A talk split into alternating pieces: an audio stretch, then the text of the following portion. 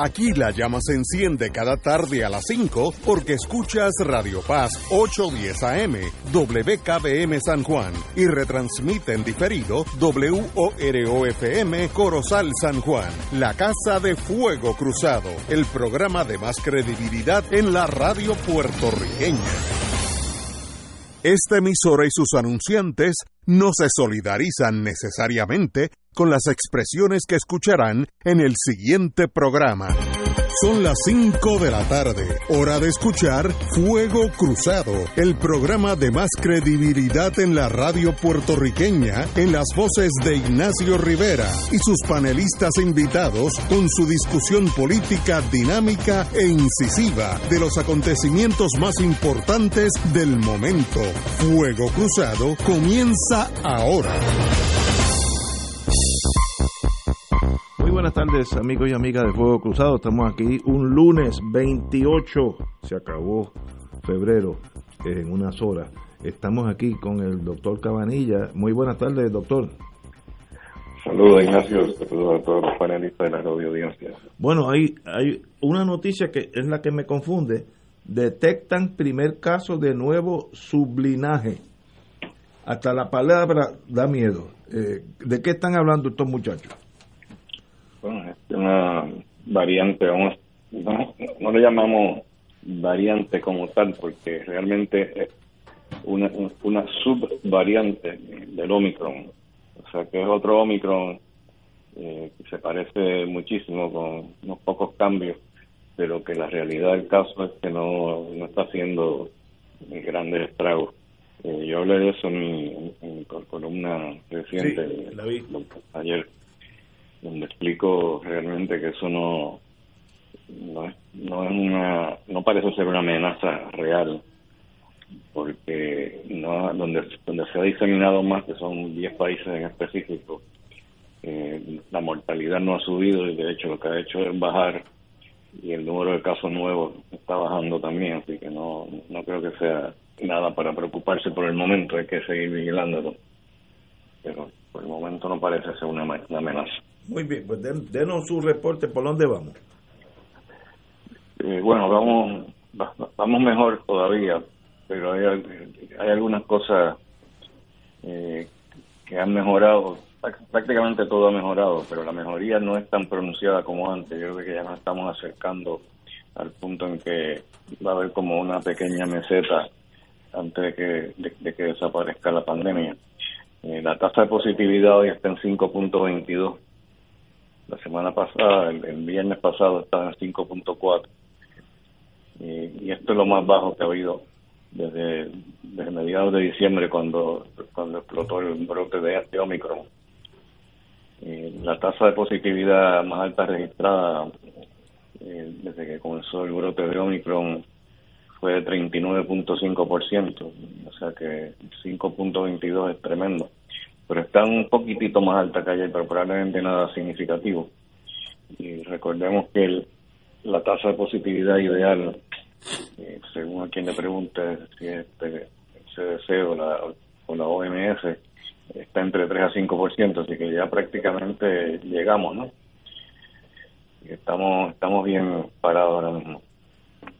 El número de casos nuevos está bajando en la última semana bajó de 286 hace una semana atrás a 204 hoy, para una disminución de 29%. Eh, lo que nos está viendo es como una mejoría consistente, ¿no? Eh, como que como que ya se está haciendo más difícil bajar ese número de casos.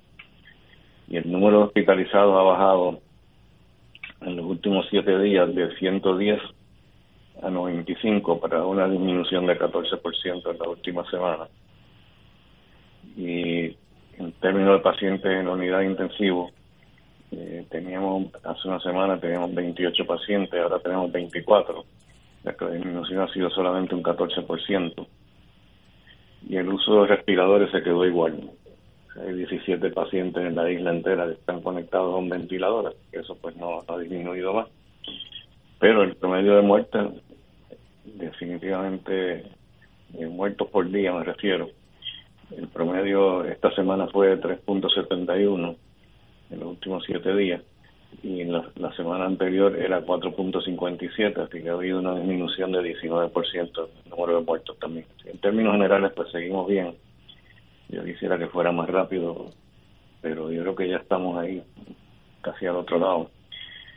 De hecho, Pierluisi anunció hoy que la semana que viene va a estar haciendo algunos cambios en, las restricciones, eh, porque eh, pues, se ha dado cuenta también de que las estadísticas siguen mejorando y que va a escuchar los reclamos de todos los sectores, según dice la noticia, incluyendo el secretario de Salud y la coalición científica. Y su intención pues es tomar una decisión, eh, una orden ejecutiva a principios de la semana que viene y dice que probablemente flexibilice los requisitos que están en esas órdenes ejecutivas. Entonces luego aclara probablemente, por no decir con toda probabilidad, o sea que ya parece que es casi seguro, qué es lo que va a flexibilizar, si va a quitar el uso de mascarilla, si va a simplemente aumentar el aforo en los restaurantes, en los comercios, etcétera, o todo o los días no obviamente no queda claro y seguro que va a haber oposición, algunas personas que son más puristas pues no van a querer este, flexibilizar mucho, pero estoy seguro que, que él lo va a hacer porque es la última vez que hizo algunos cambios, los hizo en contra de, la, de las recomendaciones de la, de la coalición científica. Él decide las cosas, yo no sé, a veces yo no sé por qué, le, por qué tiene una coalición científica, porque creo que no le hace mucho caso. Y en cuanto a el, en, el nuevo día, tú me pediste que comentara acerca de una noticia que salió el sábado. De, de cáncer del seno, alguna nueva... Sí, eh, Si el título de la noticia es Científicos de la UPR de Ponce validan nuevo dispositivo de detección de cáncer de mama. Ok, e, este... portátil, súper efectivo y podría usarse desde la casa como parte de los exámenes de prevención pues me parece muy interesante. Eh, primero yo creo que hay que felicitar a, los autores del artículo. Eh, no son de la UPR de, Ponce nada más, incluye la Escuela de Medicina de Ponce también, y también este incluye la Corporación Especial Municipal para el Desarrollo de Investigaciones en Ciencias y Tecnología de Ponce, Puerto Rico. Y los resultados que ellos tienen, bueno, primero explicarles este, la, base científica de, este dispositivo, que obviamente eso no, es que lo inventaron aquí en Puerto Rico, es una compañía de Estados Unidos que tiene este aditamento que lo que hace es que, demuestra si hay áreas en el seno donde hay un flujo de sangre mayor del usual, porque sabemos que donde quiera que hay un tumor maligno, eh, usualmente hay más flujo sanguíneo en esa área. Usando ese aditamento, es un aditamento que la persona puede comprar y se lo puede llevar para su casa, se puede chequearse todos los días si quiere, o una vez por semana, o una vez al mes, como sea. Entonces lo que hicieron ellos fue que eh, compararon eh, o, evaluaron eh, este dispositivo que se llama PLB. determinaron que tiene una alta sensibilidad y especificidad. Especificidad, déjame explicar lo que es eso. La sensibilidad es la, la capacidad de, de demostrar eh, los tumores malignos. O sea, si tú tienes, digamos, 100 pacientes que tienen cáncer de mama y en 90 de ellos eh, tú lo puedes encontrar eh, con, con, el método este, pues entonces la sensibilidad sería 90%. Veo. Y en este caso fue casi 90%, de hecho fue 89.6%, eso es buenísimo y la especificidad, pues es cuántos de esos casos eh, que dieron positivo eran verdaderamente positivos, porque tú puedes tener un aditamento, por ejemplo, que todas las veces que tú examinas, el paciente te va a dar positivo, positivo, positivo, pues obviamente vas a tener 100% de sensibilidad, pero entonces pero vas a tener una especificidad bajísima, porque vas a tener un montón de casos que no eran, eran positivos, pero que no eran realmente positivos, lo que llamamos falsos, falsos positivos. Así que la, la especificidad fue 96.4% en este caso, eso está extraordinario también. Eh, y eso pues, eh, si compara con la mamografía, eh, realmente es todavía mejor que la mamografía. La resultados son excelentes.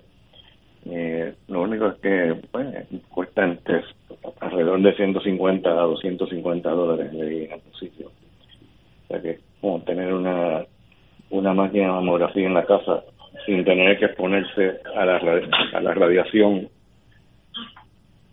y, y sin tener que estar yendo y sacando citas para ir este, una vez al año.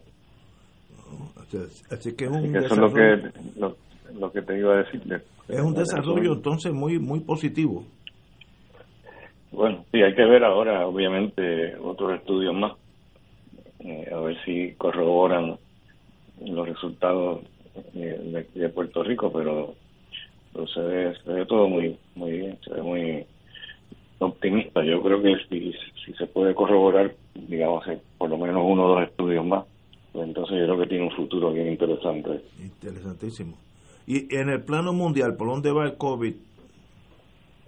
Pues el COVID pues sigue, sigue mejorando en Estados Unidos y en la mayor parte de los países también. Yo creo que en el mundo entero yo creo que ya estamos empezando a ver la luz al final del túnel.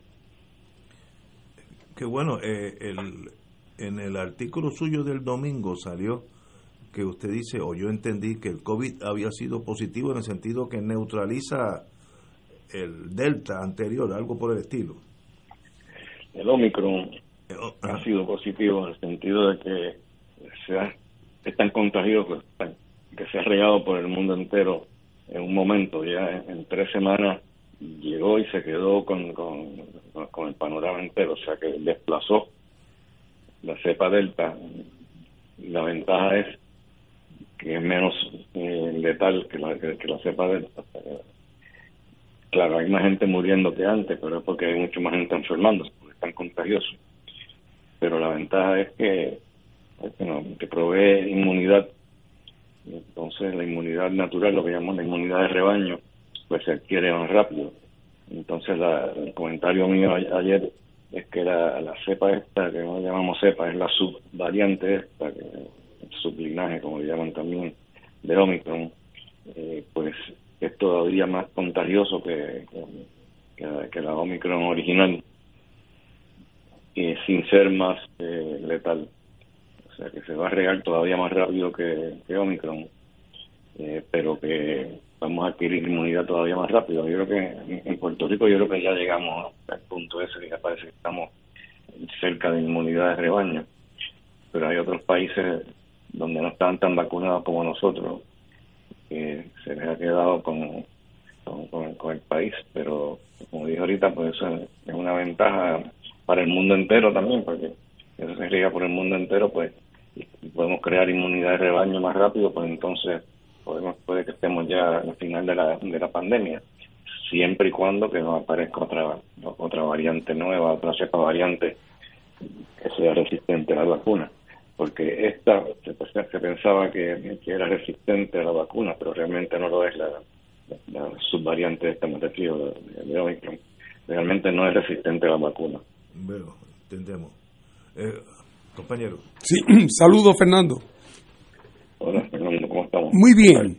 Mira, a la luz de, este nuevo panorama que se va, eh, que vamos viendo ante nosotros, ¿verdad? De, la, de, esta reducción tan dramática de, en el número de casos nuevos, en las hospitalizaciones, en el número de muertes, eh, junto con el, bueno, pues lo, que hemos visto, ¿verdad?, del éxito de los programas de vacunación en Puerto Rico, por lo menos con respecto a las primeras dos eh, y los adelantos importantes con respecto al booster y con, y con la vacunación de los niños.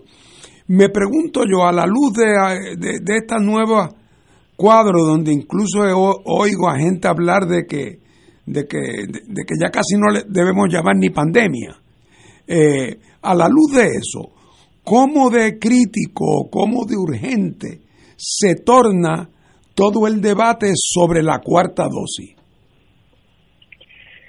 Bueno, esa es una, una buena pregunta. realmente, pues, la cuarta dosis a lo mejor no va a ser este, eh, necesaria. Las personas eh, que se han infectado y, están vacunados, eso definitivamente están muy bien cubiertos, con, hasta con dos dosis. Eh, pero yo creo que la cuarta dosis, pues, realmente no, en Israel no me parece que el impacto ha sido tan grande. Sí, ha mejorado la situación pero no es una cosa dramática.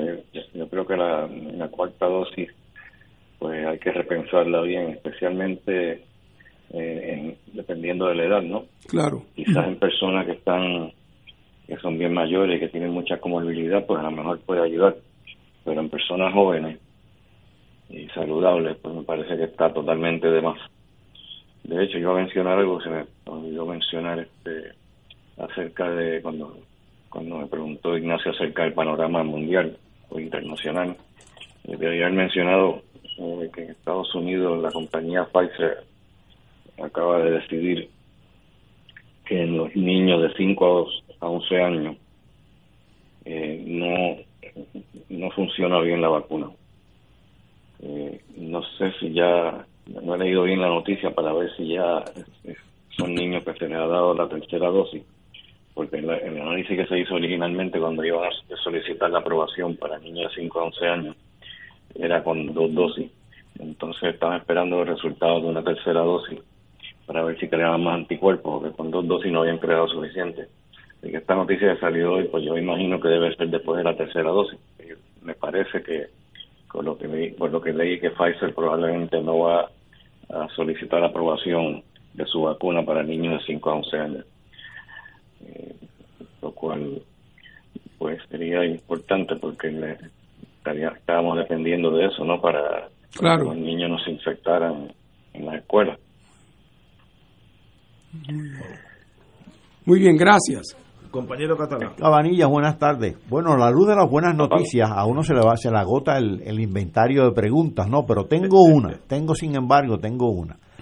Eh, cuando llega el mes de septiembre, por ahí, septiembre o, octubre, mi médico generalmente me dice, estamos en la temporada de la influenza, vacúnate. Eh, entonces mi pregunta es, con esto del COVID, este virus, pues será también, se convertirá en, un virus de temporada o, desaparece o ¿cuál es la diferencia? Eso es completamente posible. Eh, realmente no se sabe lo que va a pasar. Si va a, seguir mutando, pero, este, este virus eh, realmente como que tiende a mutar más frecuentemente todavía que, la influenza. Sí. La influenza es como una vez al año, porque este virus en el tiempo que lleva ya, ya, ha mutado, en un par de años ya ha mutado varias veces. Así que si acaso pues tendríamos que vacunarnos eh, quizás este eh, cada seis meses y quizás con una con una vacuna diferente.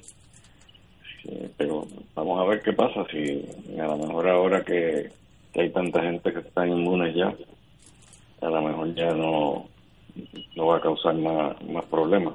Ojalá, ojalá. Yo creo que entre las vacunas y, y la y la el contagio natural con Omicron, yo creo que, que la cosa ha sido positiva. Yo creo que sí, esperemos que se mantenga así, que no venga mañana una cepa nueva por ahí, con, con más mutaciones todavía y con más virulencia. Pero siempre las compañías farmacéuticas están dispuestas a, batallar con eso. Si aparece otra cepa que no funciona la, vacuna, pues tendrán que hacer una vacuna especial para esa cepa. Me parece que eso toma unos meses. Muy bien. Eh, tengo una última pregunta, eh, Cabanilla. Eh, hay dos tipos de personas que pasaron por la pandemia, los que no estaban vacunados y la cogieron y sobrevivieron, y los que como nosotros tres, que la, tenemos las tres y aunque la hayamos cogido, pues nos dio una monga de tres o cuatro días. Una vez que esas personas, vacunadas o no vacunadas, ya chocaron con el virus, eh, ¿cómo están en torno a inmunidad posterior? Pues si tuvieron infección y luego se vacunaron, esos son los mejores que están. Están mejor que los que están vacunados y que nunca se infectaron. Veo. Sí, porque tiene la, inmunidad que provee la infección eh, parece ser hasta superior a la de la vacuna, pero si tienen las dos cosas, la, infección y la vacuna, pues está todavía mejor. Tiene más anticuerpos todavía. Excelente. Pues muchas gracias, doctor. Nos hablaremos el viernes. Espero que esto siga para abajo. Hablamos el viernes. El, problema con hablar con el doctor Cabanilla que ya mismo va a, va a surgir en Burundi o en eh, otra cosa en vez de Delta F o lo que sea, y vamos a tener que volver a escondernos. Espero que no sea así. Doctor, como siempre, un privilegio estar con usted. Señores, vamos a una pausa, amigos. Fuego Cruzado está contigo en todo Puerto Rico.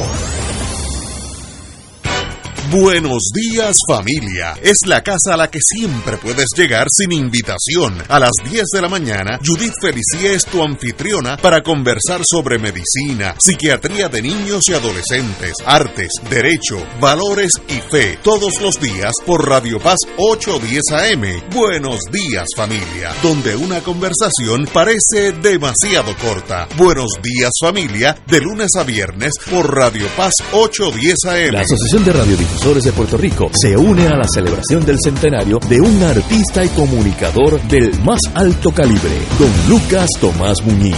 Él creció siendo parte de la familia de dueños de estaciones y fue un enamorado de la radio. Celebremos la visión que elevó a tantos pioneros de nuestro medio y en especial a don Tommy por su liderato ejemplar en la industria del entretenimiento. Gracias por estar presente en la celebración del centenario de la radio. AESA, la pequeña gigante, te invita a sintonizar su espacio radial AESA Informa. Todos los jueves a las 4 de la tarde se estará ofreciendo información relevante a los pensionados y jubilados de Puerto Rico. Te esperamos a esa Imparable, auspiciado por MMM Alianza. 2.6 millones de autos en Puerto Rico. Algunos de ellos con desperfectos. Autocontrol. Tu carro. Tu mundo. Tu mundo. Tu mundo. Ahora, de 12 del mediodía a 3 de la tarde. Por Radio Paz 810 AM y Radio Paz 810.com. Ser rotario es vivir la alegría de servir a los demás. A la vez que cultivas la amistad y el compañerismo. Sin límites y descanso Mensaje del Club Rotario de Río Piedras. Y ahora continúa Fuego Cruzado.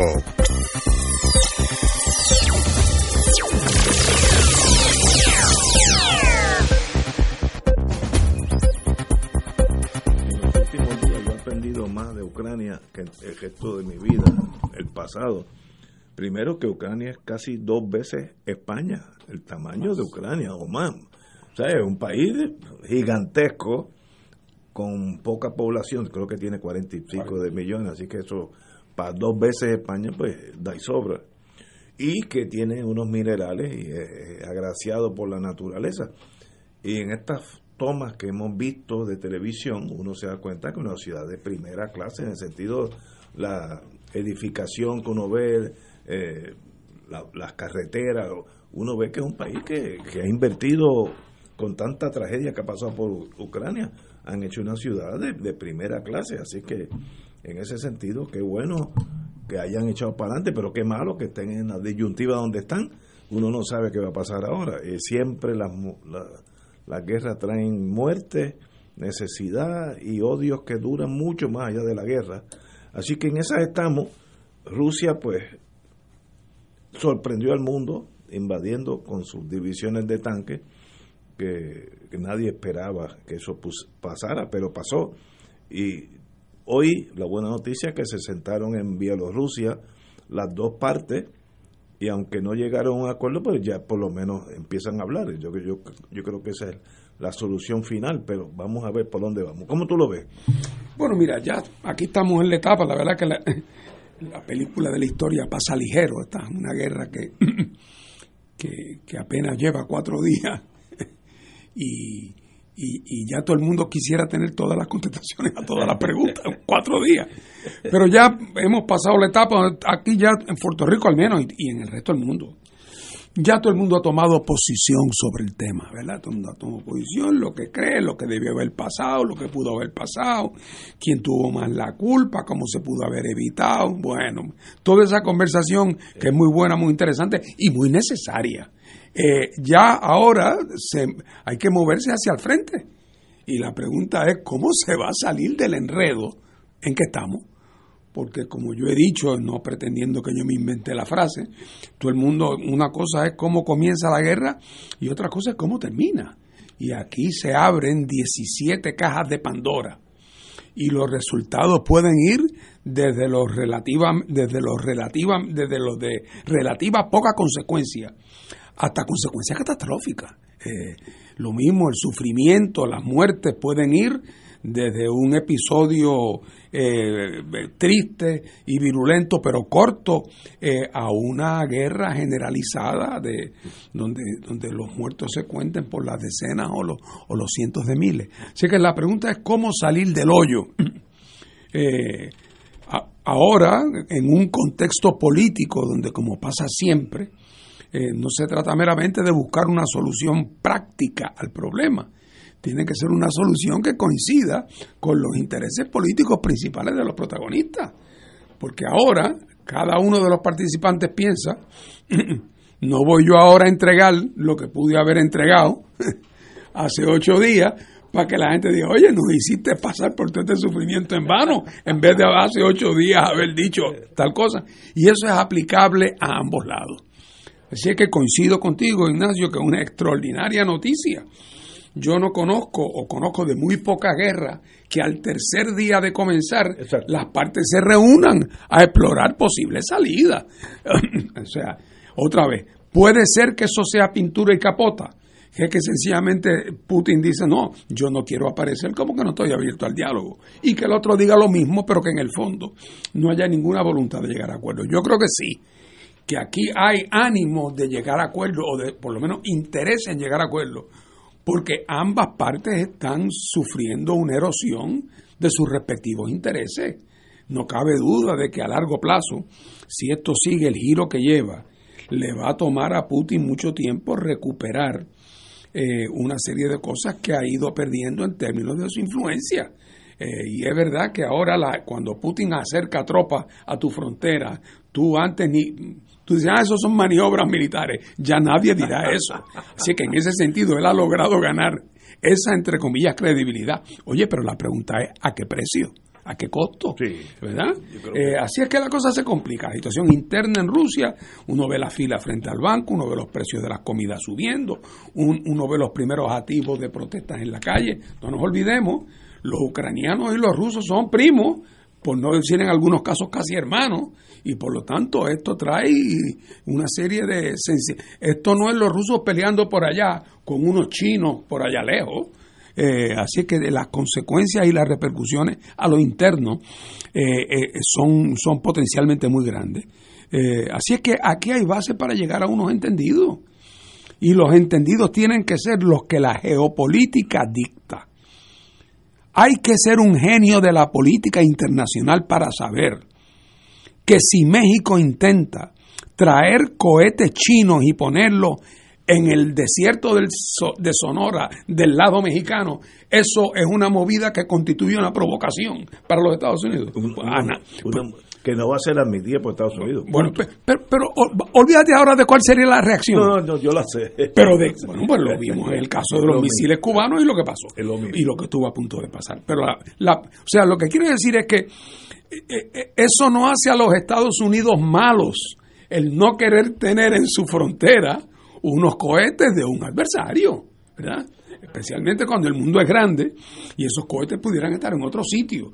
Eh, ah, porque ahora uno oye a los que se a los que critican a Putin y con razón, pero uno oye a la gente como si el concepto de la de la de las zonas de influencia fuera una especie de mala palabra. Así se construyó la Europa de la posguerra. Stalin, Churchill y Roosevelt sentados en Yalta diciendo cuál va a ser tu zona de influencia y cuál va a ser la mía. No porque sea bueno que los grandes se repartan el mundo, es porque la alternativa a repartírselo pacíficamente era repartírselo peleando. Así que, por lo tanto, eh, eh, esa es la realidad de la diplomacia. Aquí no podemos ignorar que Rusia tiene un reclamo legítimo no digo yo que esa, la legitimidad de ese reclamo justifique lo que hizo, porque aquí quedaban todavía 27 kilómetros de posible exploración diplomática que no se hicieron. Esa es la tragedia de esto. Pero eso no debe, no debe nublarnos. El de aquí hay unos issues muy serios. Bulgaria, Rumanía, Latvia, Estonia, eh, Lituania, son colindantes con la Unión Soviética. Antes eran parte de ellos, ahora son parte de la OTAN, armadas hasta los dientes por los americanos, los franceses y los ingleses. Sea, eso ocurrió cuando en el momento en que Estados Unidos se quedó solo en el escenario mundial, después de la queda de la Unión Soviética, la Unión Soviética era un revolú donde nadie sabía la hora que era y se, se, le estaban cayendo las partes como un camión destartalado que va por la avenida y se le van cayendo las piezas. Eh, y en ese contexto aprovecharon la oscuridad de la noche, por así decirlo, y expandieron a la OTAN hasta los mismos bordes. Rusia, según se ha ido fortaleciendo, está diciendo, mira, vamos a repensar la arquitectura de la seguridad europea. Eh, y, yo no es que yo pretenda volver a que hagamos la división que hizo Stalin con Churchill y Roosevelt, pero tenemos, tienen que ustedes denme unas garantías mínimas.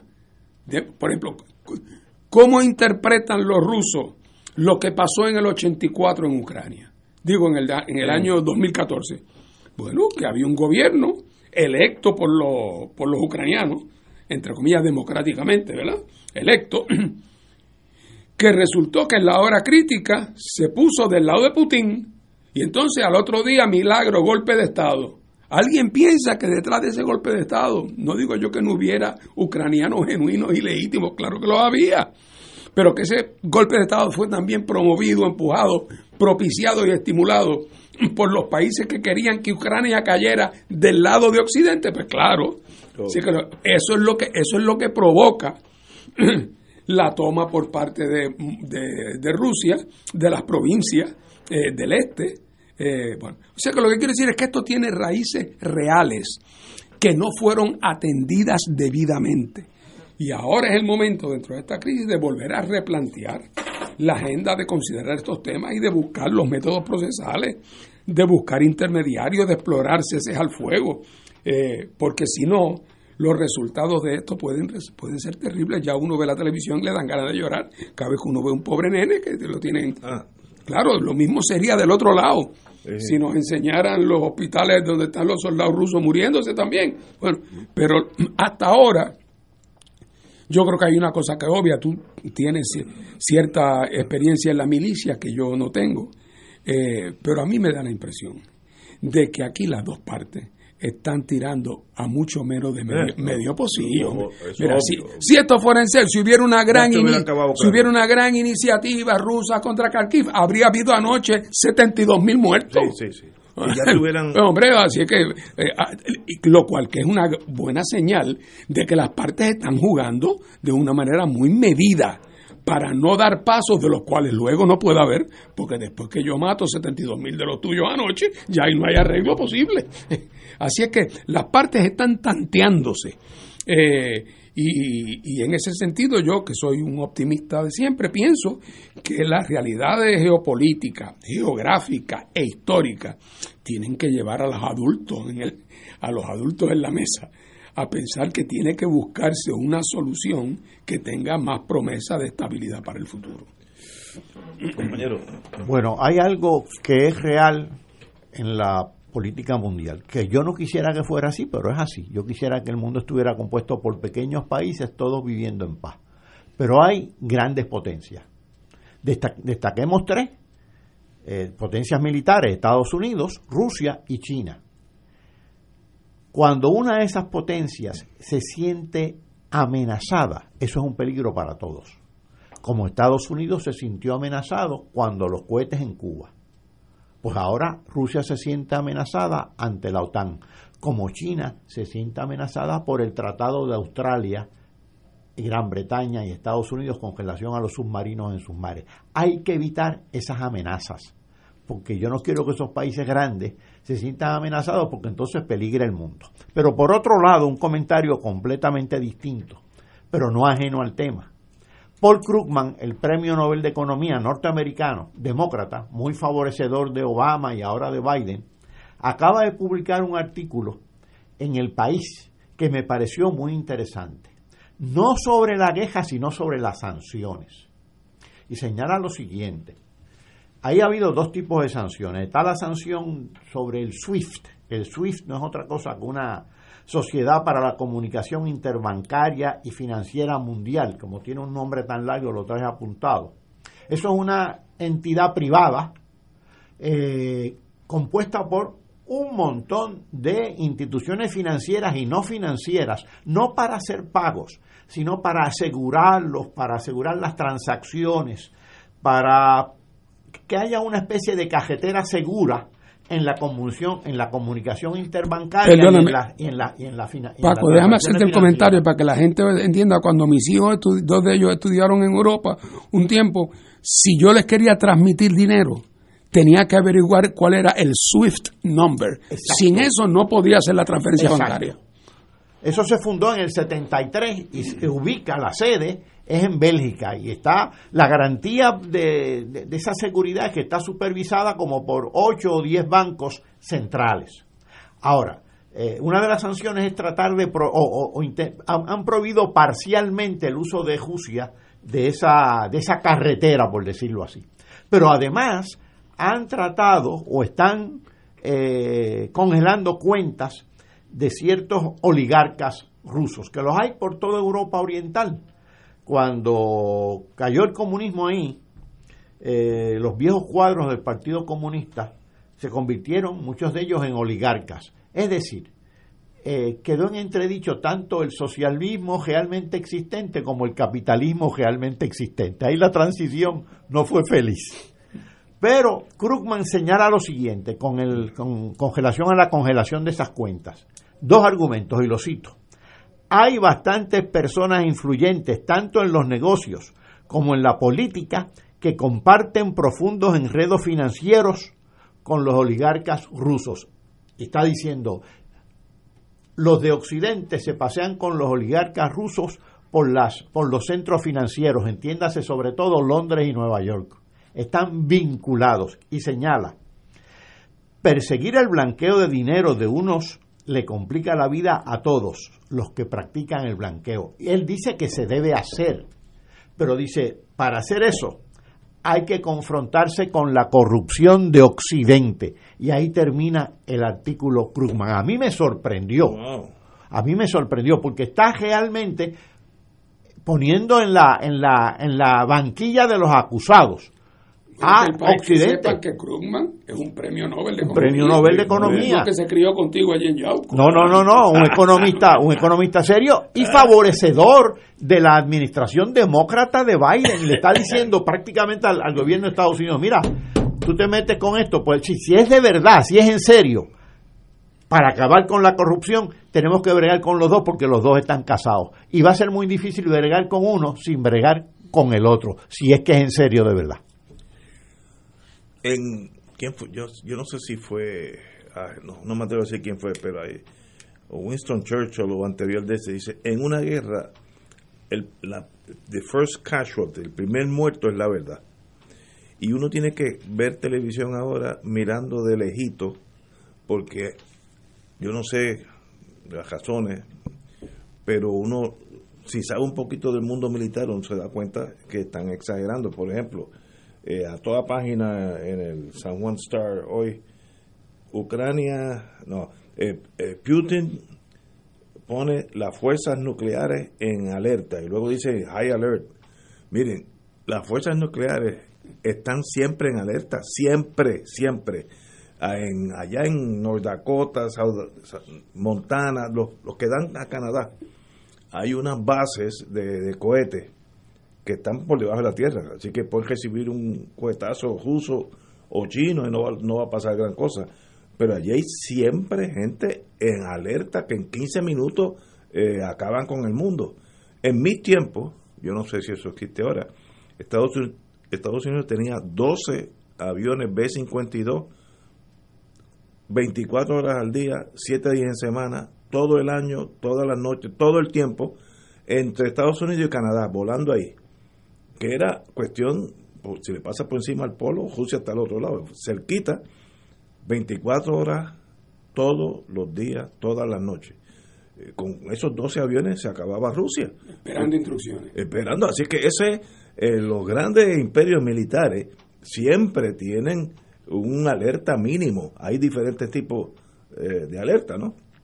Pero en este momento que hay cierta tensión, te puedo estar seguro que Rusia está en high alert y Estados Unidos también. Eso es, es más, si no lo hicieran son negligentes, porque tú no sabes lo que va a pasar en las próximas 24 horas. Así que tú tienes que estar con todos los submarinos en sus lugares, los portaaviones listos para despegar sus aviones con explosivos nucleares. It is what it is. Ah, que debemos sentarnos en Bielorrusia y hablar un poco más calmado. Obvio, obvio. Pero así que hay que mirar con mucho detenimiento lo que vas a oír por la, por la televisión y el radio, porque el primer muerto es la verdad. Y como en estas cosas siempre hay dos bandos, la gente se, se van de uno o del otro. En este caso, pues yo diría que Occidente está más con Ucrania que, que el mundo que, domina Rusia y, y, esos países del Oriente. Veo que China está neutralizada, calladita, esos son inteligentes, siguen vendiendo televisores en colores mientras esté pasando todo esto, que es la salida. Pero cuidado con el fanatismo. Hoy, yo estuve hoy todo el día en la oficina y uno oye gente que ya, si yo quiero que 2 y 2 sea 7, pues cuando sumo 2 y 2 me da 7, pues así, si un llame. Pero hay que, en ambos bandos hay que tener mucho cuidado con, con la propaganda. Es más, los grandes, las grandes naciones tienen eh, un grupo especializado, en inglés se dice misinformation, de darte información falsa, pero que si tú la cotejas, el 99% de las personas van a dar como si fuera verdad, porque si no, pues si, no van a decir una, una, mentira obvia, sino que te mezclan las cosas y tú, si, si examinas un poquito nada más, vas a convencerte que están diciendo la verdad. Así que no crean a nadie, crean a, su, a los analistas que miran la cosa neutral.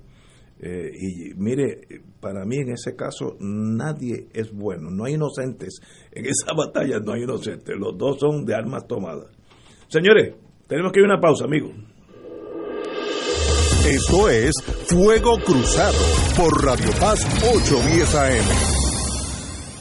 A petición popular, Oro 92.5 te invita al segundo viaje a Egipto, Turquía, del 13 al 29 de mayo del 2022. En Egipto visitaremos las pirámides y museos, crucero por el río Nilo, visitando Comombo, Edfu, Esna y Luxor para ver templos y monumentos. En Turquía visitaremos Estambul, Capadocia, Konya, Pamukkale, Éfeso y Bursa, con excursiones a mezquitas, Gran Bazar y paseo por el río Bósforo. Llama a Culture Travel 787-454-2025. Nos reservamos el derecho de admisión. Ciertas restricciones aplican. Culture Travel, licencia 152 AV90. Fuego Cruzado está contigo en todo Puerto Rico. Escúchanos bien. Somos las voces de una generación que no solo quiere ser parte del cambio, sino crear el cambio. Porque nuestros recursos naturales nos necesitan. Porque no quiero despedirme de otro familiar. Porque basta ya de perder más amigas. Ven, vamos a transformar el Puerto Rico que merecemos. EDP University te ofrece el innovador bachillerato en Ciencias Políticas y Relaciones Internacionales. Únete a la solución. Visita edpuniversity.edu. Saber es poder. ¿Tienes cáncer de páncreas o del pulmón? Si has recibido terapia y el cáncer continúa avanzando, no pierdas la esperanza. Existen nuevas terapias basadas en el perfil molecular para pacientes de cáncer de páncreas o pulmón, disponibles en Puerto Rico únicamente en Pan Oncology Trials. Llame hoy al 787-407-3333, 407-3333, Pan Oncology Trials, ofreciendo protocolos de tratamiento con la ciencia más avanzada para combatir el cáncer. AESA, la pequeña gigante, te invita a sintonizar su espacio radial AESA Informa. Todos los jueves a las 4 de la tarde se estará ofreciendo información relevante a los pensionados y jubilados de Puerto Rico. Te esperamos a esa imparable, auspiciado por MMM Alianza. Y ahora continúa Fuego Cruzado. Para finalizar este tema, me voy a salir de Ucrania y Rusia, pero vamos a aclarar en el tema. Reunión de emergencia en el Consejo de Seguridad de la ONU en torno a este asunto. ¿Soy yo o la ONU cada año es más, menos, menos importante, menos re, relevante a lo que está pasando cuando vienen issues serios como, como, como guerra? Bueno, el, el problema, iba a decir yo, problema quizás es la razón por la cual ha durado, es que el Consejo de Seguridad está compuesto por 15 países. Cinco de los países son los miembros permanentes, que son Rusia, China, Estados Unidos, Francia e Inglaterra. Cualquiera de esos cinco miembros permanentes tiene poder de veto. Es decir, si la ah, además de esos cinco, hay diez miembros adicionales que son rotativos y que todos los años cambian. así que el Consejo de Seguridad está compuesto por 15 países. Si hay una resolución, aunque tenga el apoyo de 14, si uno de los miembros permanentes la veta, la resolución no queda aprobada. Y naturalmente conseguir que haya una resolución en que estén de acuerdo Estados Unidos, China y Rusia.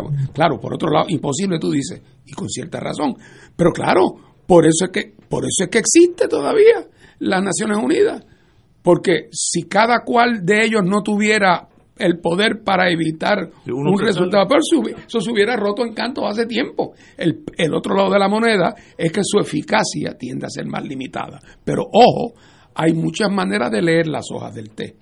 La primera resolución de antes de ayer, presentada ante el, ante la, ante el Consejo de Seguridad, la, la votación fue la siguiente. El único voto en contra, el único voto en contra fue el de Rusia. China se abstuvo. La India se abstuvo. Y United Arab Emirates, no me preguntes por qué, se abstuvo también. Los otros 11, incluyendo naturalmente Estados Unidos, Francia e Inglaterra, votaron a favor de la resolución. O sea que Rusia fue el único voto en contra. Eso para Putin no es buena noticia. No en el caso de los latinoamericanos le tocó estar en estos días en, la, en el Consejo de Seguridad a México. Claro, México, un gobierno que históricamente tiene un compromiso casi sagrado con el principio de la no intervención, como que le va la vida. Ah, no lo dijo don Porfirio, pobre México, tan lejos de Dios y tan cerca de los Estados Unidos. Bueno, pues entonces, pues, pues los mexicanos están en contra de cualquier cosa que... Así es que los mexicanos votaron en contra de Rusia. Ayer, ayer se aprueba, se plantea una segunda resolución en el Consejo de Seguridad para plantear que el tema del debate sobre Ucrania se traslade a la Asamblea General, donde nadie tiene poder de veto, que se traslade a la Asamblea General. Por mayoría. Y que, por cierto, fue el mecanismo que se utilizó para que Naciones Unidas se metiera en la guerra de Corea. ah, bueno, pues entonces en este caso se trae la resolución para pedir el traslado al, a la Asamblea General. La votación idéntica. 11 a favor, los mismos tres abstenidos, Rusia en contra, pero con la pequeña diferencia que como la resolución es de carácter procesal, nadie tiene veto.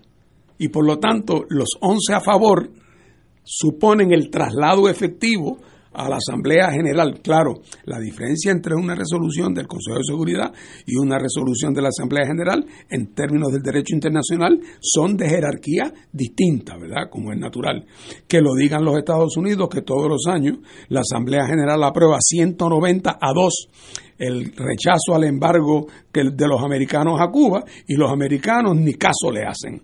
¿Ah? Vamos a ver ahora cómo de, con, con, qué hipocresía hablan de la importancia de la Asamblea General, ellos que no la siguen. Pero en todo caso, ese debate comenzó hoy, esta mañana, en la Asamblea General.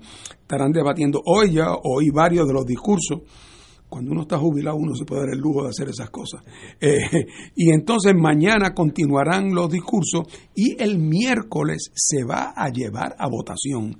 Yo no he visto el texto de la resolución y mientras esto está ocurriendo en la Asamblea General, se vuelve a la carga en el Consejo de Seguridad con una resolución no para condenar o no condenar la agresión, no, no, en una resolución de contenido distinto para estructurar avenidas y corredores humanitarios para que se pueda desde el exterior auxiliar la crisis humanitaria creciente que se irá formando. Todavía en algún colmadito en, en, en Kiev debe quedar alguna lata, pero muy pronto no quedará ninguna. Eh, o sea, la crisis literal una ciudad de 3 millones de habitantes. Eh, que de, dónde va a llegar la comida y la gasolina para los carros y la electricidad para que la gente... Estamos en el medio, estamos en el, en el primero de, 28 de febrero, en un frío de verdad que hace allí. Así es que esta, esta, eh, en, en, en el mundo diplomático en grande, esto acapara el 100% de la atención. Está el tema de las sanciones que Paco habla y que es un tema importantísimo por las consecuencias a veces no obvias que tienen determinaciones de esta naturaleza. Y ya están las compañías grandes que tienen participación en los proyectos energéticos en Rusia anunciando que se van a desvincular. Eh, y lo hacen con las muelas de atrás, porque eran, son, son eh, contratos súper lucrativos. Así que hay muchas fuerzas empujando en una dirección o en otra, y por eso lo que está ocurriendo en, la, en el edificio del gobierno municipal ese allí, en la frontera de Bielorrusia con Ucrania, donde están reunidos los, los delegados de Putin y los delegados de, de Ucrania, eh, aunque están balbuceando y buscando y dicen que no han llegado a un acuerdo, pero que se van a volver a reunir, por ahí va a venir en algún momento. Y mientras tanto, no es nada de raro que el combate continúe, aunque sea un combate atenuado por ambas partes. Yo pienso a veces que lo están coreografiando como un ballet, las dos partes tácitamente, eh, porque ninguno tiene interés en que esto pase a fase 2, realmente, en, la, práctica.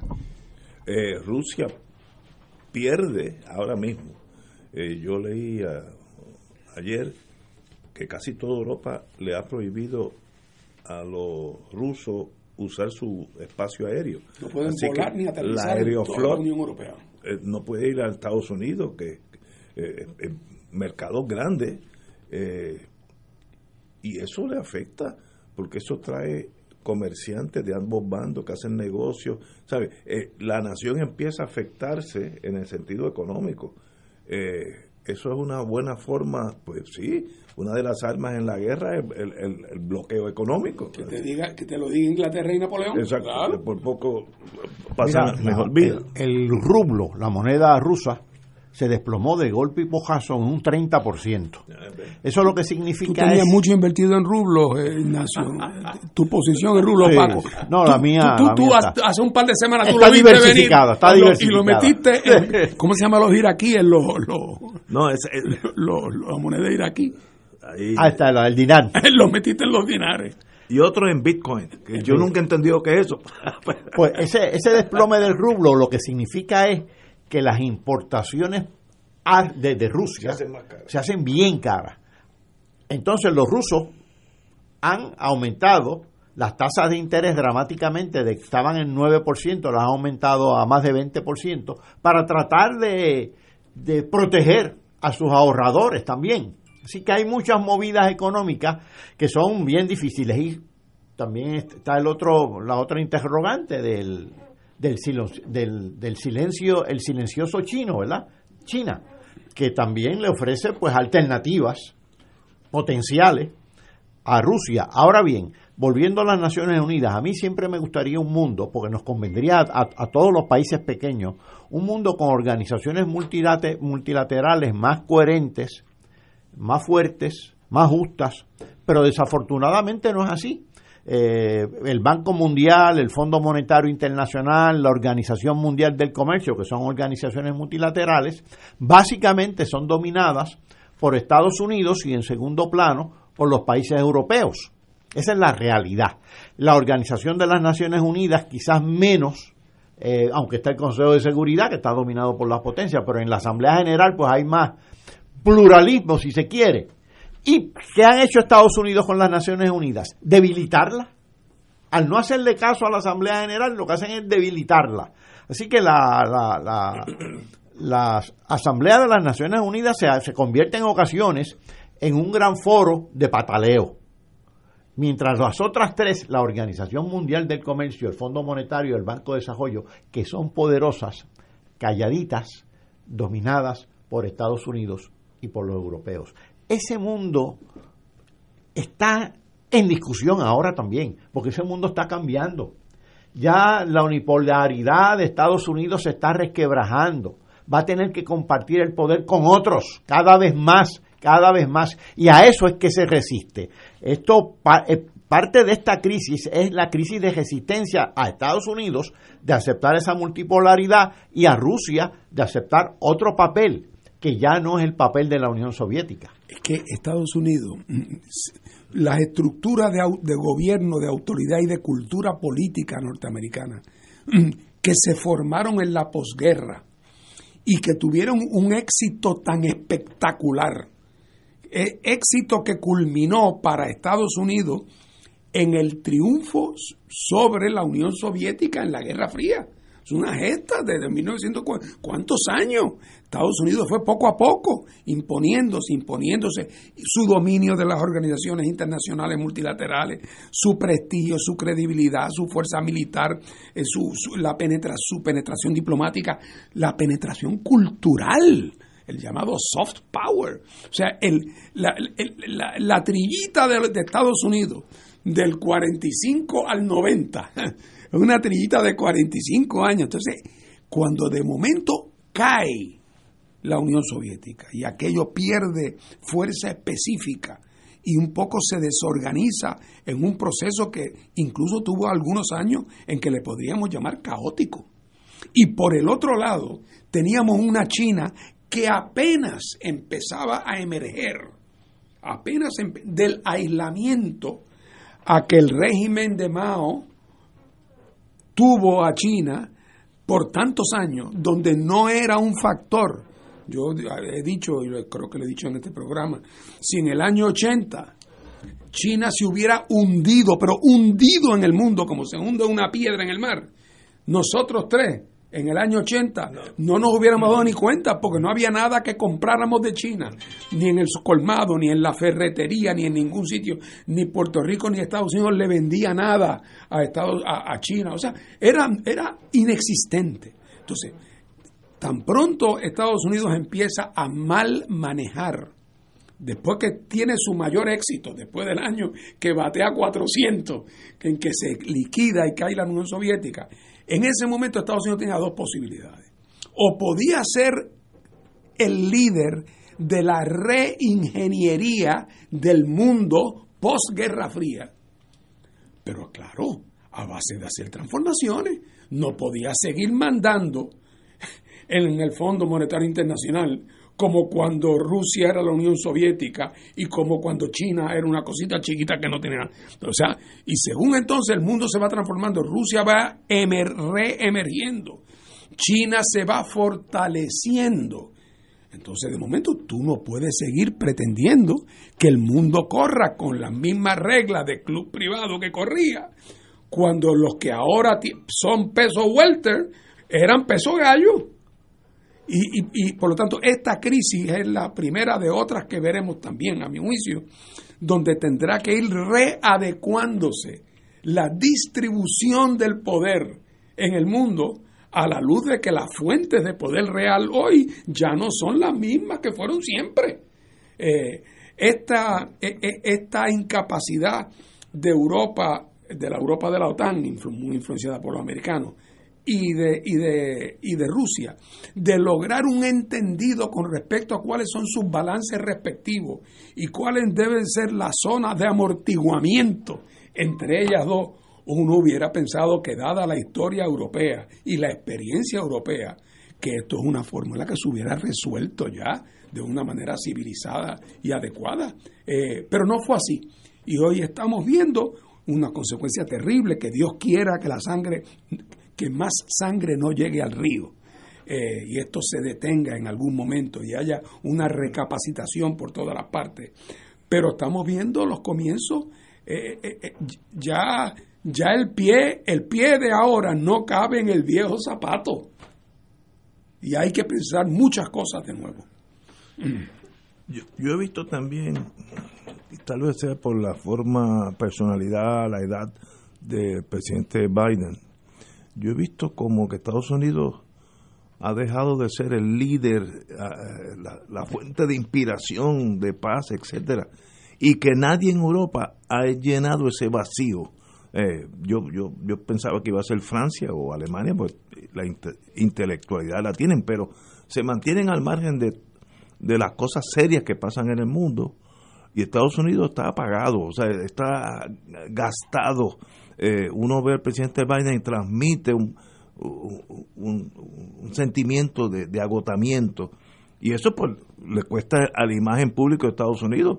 Y ahora el, único que están empezando la vida es Putin en Rusia que de paso tiene un disco aquellos que les gusta el judo de los de los instructores de judo mundiales Putin es uno Así que imagina, y tiene un disco que lo puede comprar. Si, lo, si vas a Amazon, te lo, te lo venden. O sea, tú no le recomiendas a Zelensky que lo rete a un mano a mano. No, no, no. Yo, yo, diría a Zelensky que, que, era un artista, un actor, así que coja suave con ese maestro. Pero el rol de Estados Unidos como eje principal ya, ya ha ido descendiendo. Entonces, estas fuerzas se están descontrolando. Esperemos, como tú dices, que, que los muertos paren y siempre va a haber eh, de ambos bandos, desgracias específicas, eh, personas que pierden las piernas, las manos, los ojos, lo que sea. Eh, para eso son las guerras y no deberíamos caminar por ahí. Vamos a una pausa. Fuego Cruzado está contigo en todo Puerto Rico. Aquí la llama se enciende cada tarde a las 5 porque escuchas Radio Paz 810 AM, WKBM San Juan y retransmite en diferido WOROFM Corozal San Juan, la Casa de Fuego Cruzado, el programa de más credibilidad en la radio puertorriqueña.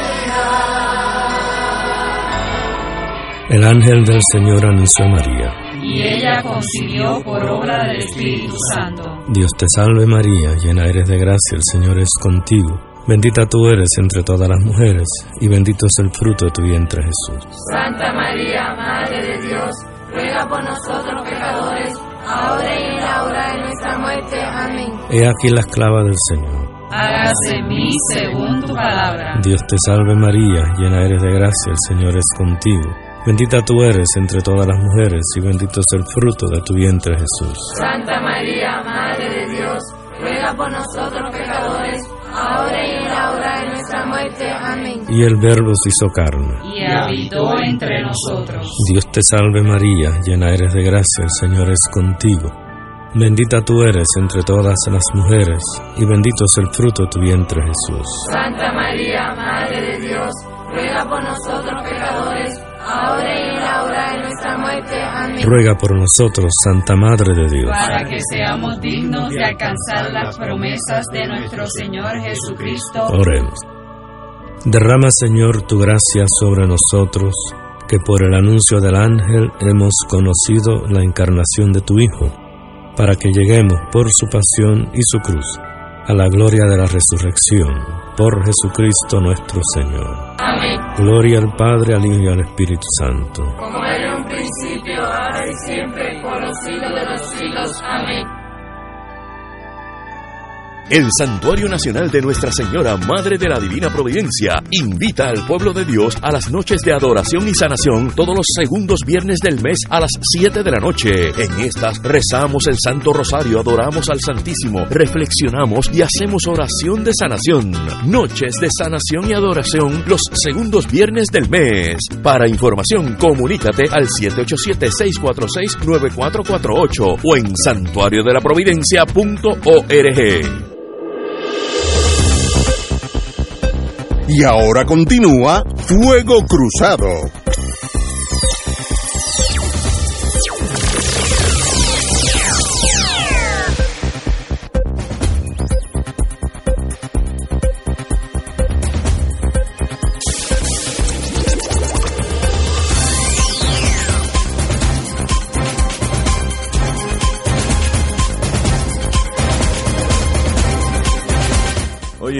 Vamos aquí a aterrizar el avión aquí en Isla Verde. Y hay una noticia que me llamó la atención y quería hablar con el doctor Catalá.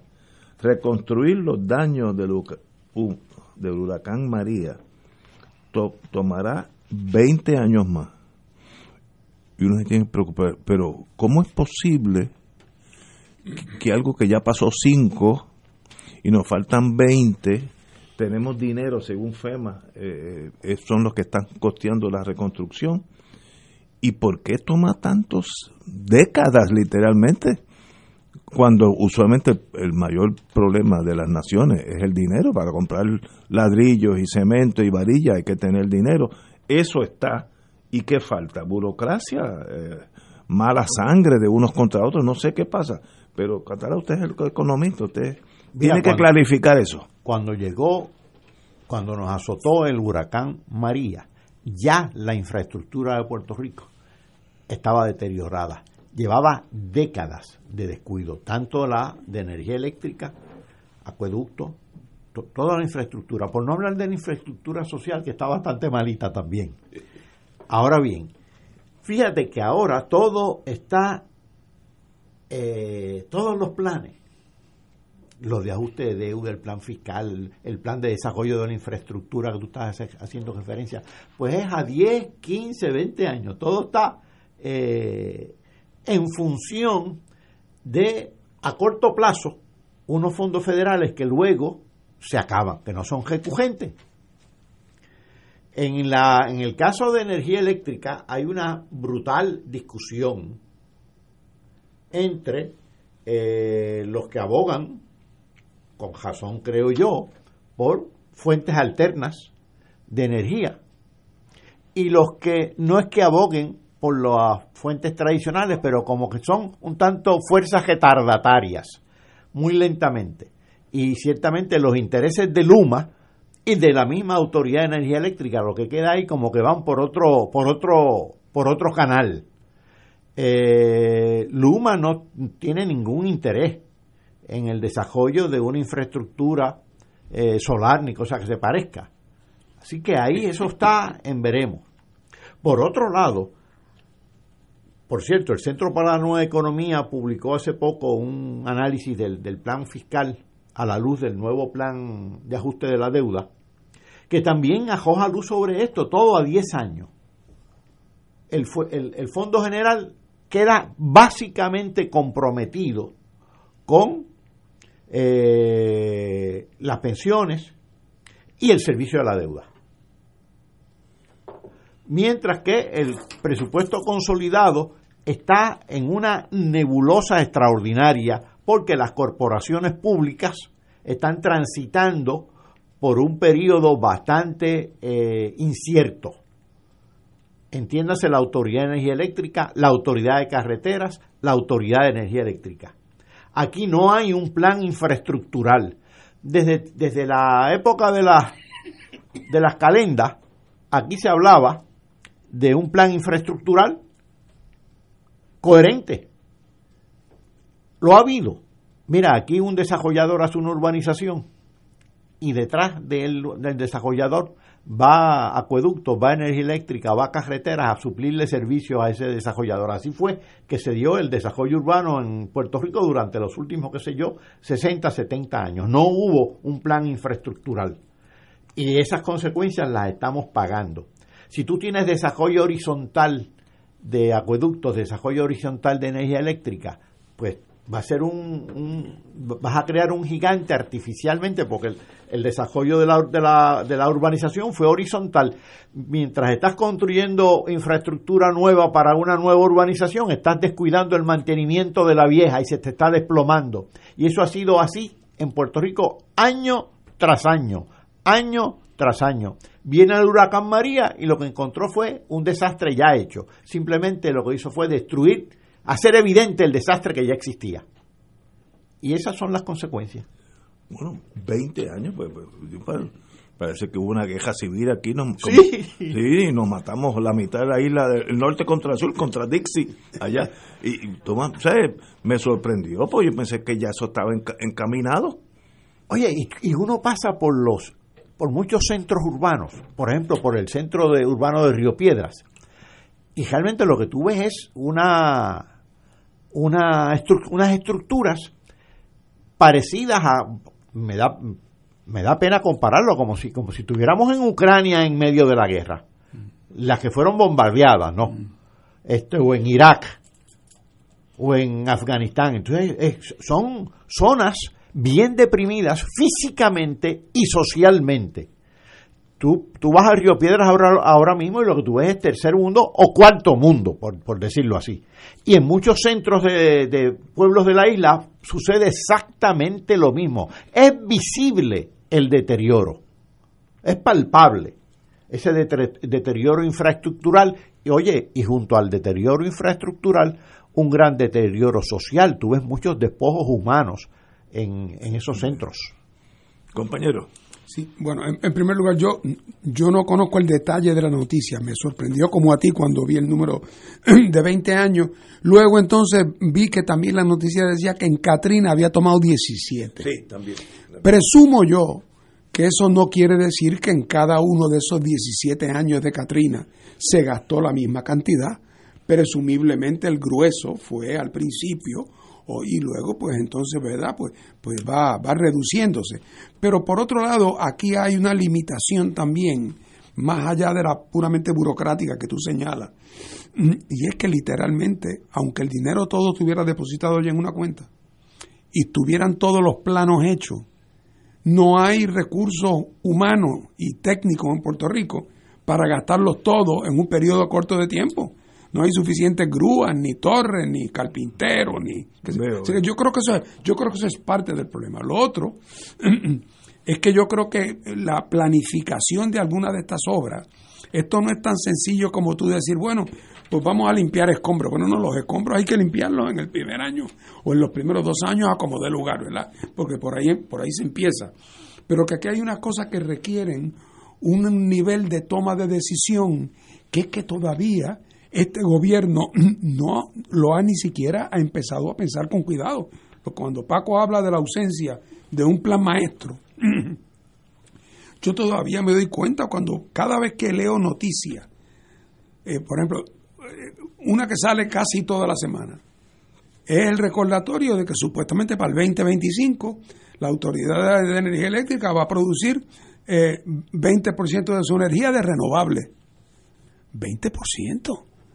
O sea, entonces te dicen 2025. Yo primero creía que era 2035. Porque digo, yo no veo a nadie haciendo nada, para acá de aquí a tres años. Bueno, pero es como cuando me pasaba viendo que se le daba una extensión de tiempo al vertedero de tal pueblo. y que en cinco años, oye, pero es, que, pero es que ¿dónde está? Que no ha pasado nada. Y eso, que estamos hablando de un área bajo la supervisión de los supuestamente terribles federales. ¿Ah? Porque el Environmental Protection Agency son los demás abajo, son los otros, pero lo que, lo que te quiero decir es que yo no sé quién tiene más culpa o menos culpa, pero el resultado neto es que la cosa no funciona. Eh, y es que otra vez, yo lo he dicho muchas veces, y lo es como un, como un mantra, aquí la, la, capacidad del gobierno de Puerto Rico para gobernar, para administrar, eh, eh, está a unos niveles realmente casi imposibles y entonces, como no tienen capacidad para hacer nada, tienen entonces inmediatamente a alguien se le ocurre, oye, ven acá, pero aquel amigo tuyo que era donante del partido Ignacio, que tiene esa compañía de construcción, ¿por qué, ¿por qué no llamamos a Ignacio? Y hacemos un contrato con Ignacio. Ignacio se ocupa de eso.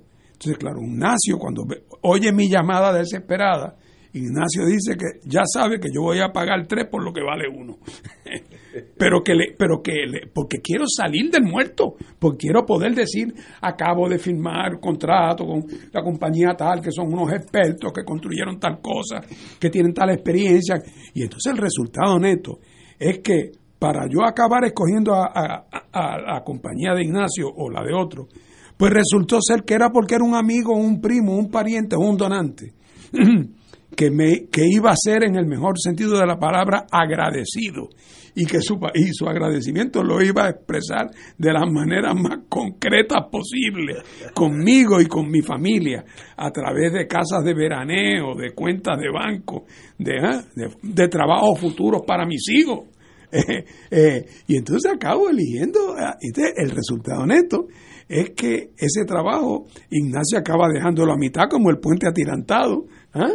Y se va y después dicen que, que la compañía quebró y está en Miami o se fue para Miami, el trabajo se queda sin hacer, la planificación no se hizo de manera adecuada o costó mucho más de lo que debía haber costado o tomó mucho más tiempo, pero como el gobierno como tal no tiene ninguna capacidad ni siquiera para supervisar a que Ignacio haga a lo que se comprometió. Entonces el resultado neto es que nada, nada, nada, nada funciona. Y no es porque el gobierno no funciona, es que, es que porque el gobierno no funciona, lo que le entregues a la empresa privada no va a funcionar tampoco, porque la empresa privada necesita supervisión. En el mundo de la empresa privada, cuando dos compañías están colaborando, una está como un halcón mirando a la otra.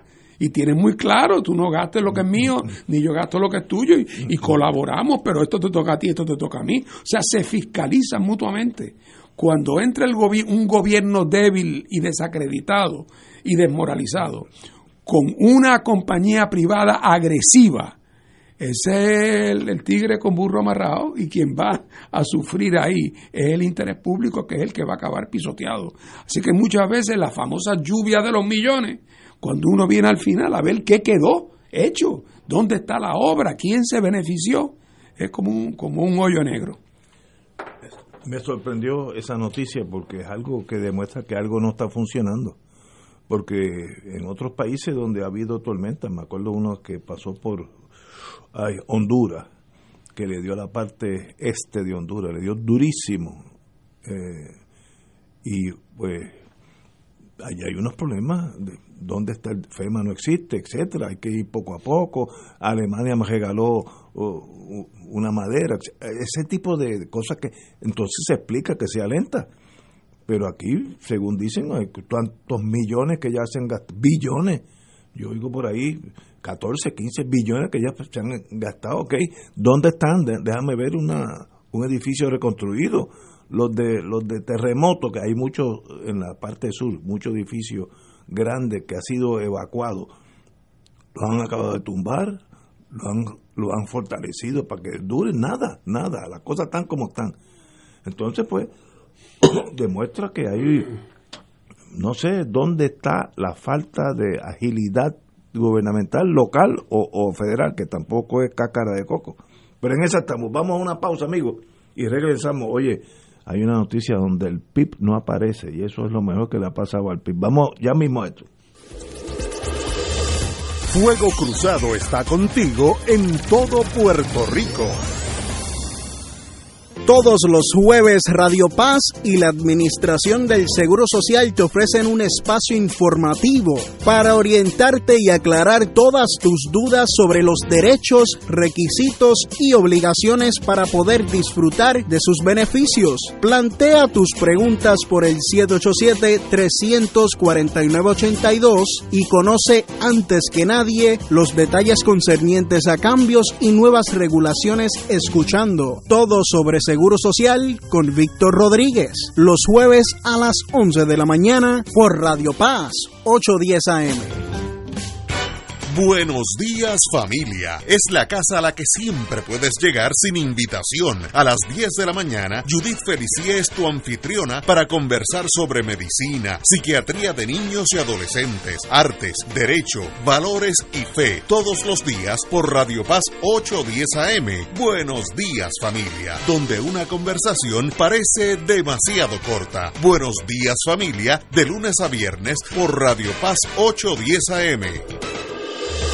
Fuego Cruzado, el programa de más credibilidad en la radio puertorriqueña, es ahora la tribuna abierta de análisis noticioso, con diversas perspectivas que exploran el trasfondo de lo que acontece a diario y cómo nos afecta. Escucha Ignacio Rivera y sus panelistas invitados de lunes a viernes en Fuego Cruzado en transmisión diferida a las 10 de la noche por Oro 92.5 FM. Todos los miércoles a las 4 y 30 de la tarde no se pueden perder el programa Tu Conciencia Económica PR, un programa de análisis de noticias de la economía local e internacional para que tomes tus decisiones financieras con conciencia con el experto Roberto Berríos. Todos los miércoles a las 4 y 30 pm por Radio Paz 810 AM y por Radio Paz 810.com. Tu Conciencia Económica PR, proveyendo tranquilidad, transfiriendo tu riesgo. Y ahora continúa Fuego Cruzado.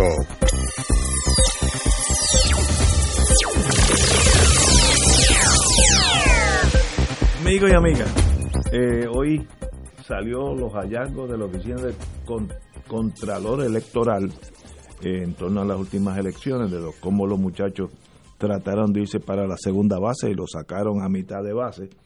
Eh, lo sorprendente es los números que estamos hablando. El, el que más gastó de esta odisea es eh, la señora gobernadora Wanda Merced, Wanda Vázquez Merced, que gastó 114.698 ilegalmente en el sentido de, de, que eh, el, el comisionado la, la, multa porque contrario a la ley. Exacto. Donaciones en exceso eh, dinero o bienes pertenecientes a, otra persona todo lo que no se debe hacer pues lo, hizo y, y, ese es el peso completo 114 mil 698. Segundo, le llegó el compañero y amigo Eduardo Batia, 103.028. Eh, cuarto, parece que me estoy quedando ya rápido. Ah, Proyecto de Dignidad, para que no, no se rían de él, gastó 60, digo, fue multado por 62.064. Le sigue Carmen Yulín, 37.610 eh, proyecto de dignidad, 62 mil. Eh, oye, y el PIB no aparece, que hay que darle una, una medallita de oro. No aparece ni con un centavo de más. Yo no me explico. ¿Cuál es el secreto? Se puede exportar ese producto a los otros partidos, porque todos los años es lo mismo, cada elección es exactamente lo mismo. ¿Cuál es? Pues nada, nosotros seguimos la ley y, y, mira que hay muchas cosas en esas leyes que son muy injustas eh, y resultan injustas para nosotros, pero nosotros en eso vamos al centavo, todo sobre la mesa. Eh, eh, mira, si a doña Wanda Vázquez le han multado por el presupuesto que administró de la campaña 160 y pico mil pesos, o 130 y pico mil pesos, oye, ¿cuánto si hiciéramos una auditoría del gobierno que ella dirigió, cuánto tendríamos que multarla? ¿Ah? Porque si eso es ella administrando su campaña, que no deja de ser una, una chavería comparado con, con, el, con el, los números del presupuesto de Puerto Rico, por no decir los números del presupuesto de la fortaleza. Eh, y lo mismo los otros. Eh, eso, eso es una falta de atención mínima y que es lo que resulta en mal gobierno. Eh, en eso nosotros históricamente tenemos la, hemos tenido la buena fortuna de que nunca hemos sido objeto de ningún señalamiento sustancial en el manejo, oye, ni de la ni del dinero privado del PIB, es decir, el dinero privado del resultado de las contribuciones que hacemos los que somos del PIB, que le mandamos 10 pesos mensuales o 20 pesos mensuales o 30 pesos mensuales o en una colecta, sino también cuando hemos administrado fondos públicos, de, fondos electorales, etcétera, todo eso está al centavo, ahí no hay, es, que no, además, y, y, no tenemos tampoco a, a, Price Waterhouse and Company, con, ¿no? lo hacemos nosotros in-house, nosotros mismos lo hacemos. Eh, y nunca hemos tenido problemas. A mí no deja de sorprenderme cuando veo cada cuatro años igual cuando se hacen esas auditorías de los otros partidos y veo esas cosas que resultan escandalosas y digo, pero esta es la gente que quería administrar el país o que lo administró. Eh, así es que es, una, es un indicio, creo yo, de un descuido y de una negligencia y de una falta de, en algunos casos, bueno, yo me acuerdo cuando aquellos casos de, de, de Acevedo Vilá, O sea, es, la tramposería, es que no, tiene, no hay otra manera de, de, describirlo, ¿verdad? Y entonces uno se pregunta esas actitudes, si, si eso se manifiesta únicamente en cómo manejan su campaña. Si la campaña de o, brinca más allá. O brinca más allá. Pero, pero y es no estoy hablando de Aníbal en particular, estoy hablando en general de, de todos estos todos estos episodios donde se revela que, que, es un, desmadre eh, y dentro de ese desmadre pues siempre hay como se pueden imaginar pues los gastos que no se reportaron o no se hicieron como se debieran hacer porque porque en el fondo no es que eran errores inocentes otros eran porque eran violaciones de ley adrede o estaban hechos con el ánimo de premiar o de, o de, o de enriquecer a alguien, eh, o era gente comprando influencia. sabemos la situación. Así que yo me siento muy muy orgulloso como siempre. Yo de, me impresionó cuando te busqué aquí en esta página y no apareciste. Eso fue hoy a las Una vez en una ocasión cuando yo fui candidato que salió una de esas. El PIPE es el único partido que no debe. Eh, que no tiene deuda. ¿A qué usted atribuye eso? Digo, mire, ¿quién le va a prestar un chavo al Partido Independiente? nadie. Y como nadie nos presta, pues no le debemos a nadie. Extraordinario. Aquí me manda un mensaje que Victoria Ciudadana no aceptó el fondo electoral. Conocía eso, no sé si lo aceptó. No, no, porque ellos se comprometieron cuando se inscribieron a que no iban a aceptar el fondo electoral, que, que, no hubo, por cierto, fondo electoral en esta campaña, lo que hubo era un pareo, pero entonces ah, Victoria Ciudadana, un, una unión en Estados Unidos, eh, en efecto hizo, financió digo, de manera independiente, porque si no hubiera sido ilegal, pero financió realmente la práctica totalidad de la propaganda eh, a favor del voto por Victoria Ciudadana y sus candidatos, eh, lo financió esa Unión Americana. Excelente, yo creo que eh, ustedes, ustedes los del PIB deben sentirse muy orgullosos, porque yo yo no yo llevo aquí, no sé, 10 menos, 10 cada cuatro son 40 años, no yo llevo aquí pues siete, ocho elecciones y después siempre pasa lo mismo, multan a fuladito que si eh, cogió de más, que no entregó y nada pasa. O sea, como para el 24, es más, debo guardar este papel para el 25 volver a pasar sobre él, porque van a ser más o menos los mismos números, tal vez diferentes partidos. Catalá. Pero fíjate, ¿sabes lo que a mí me llama la atención? Y algo lo dijo Fernando eh, en esas campañas eh, muchos partidos políticos hacen lo que hace el gobierno. Contratan la publicidad, contratan esto, contratan aquello, contratan esto. Es, una red de, contratos.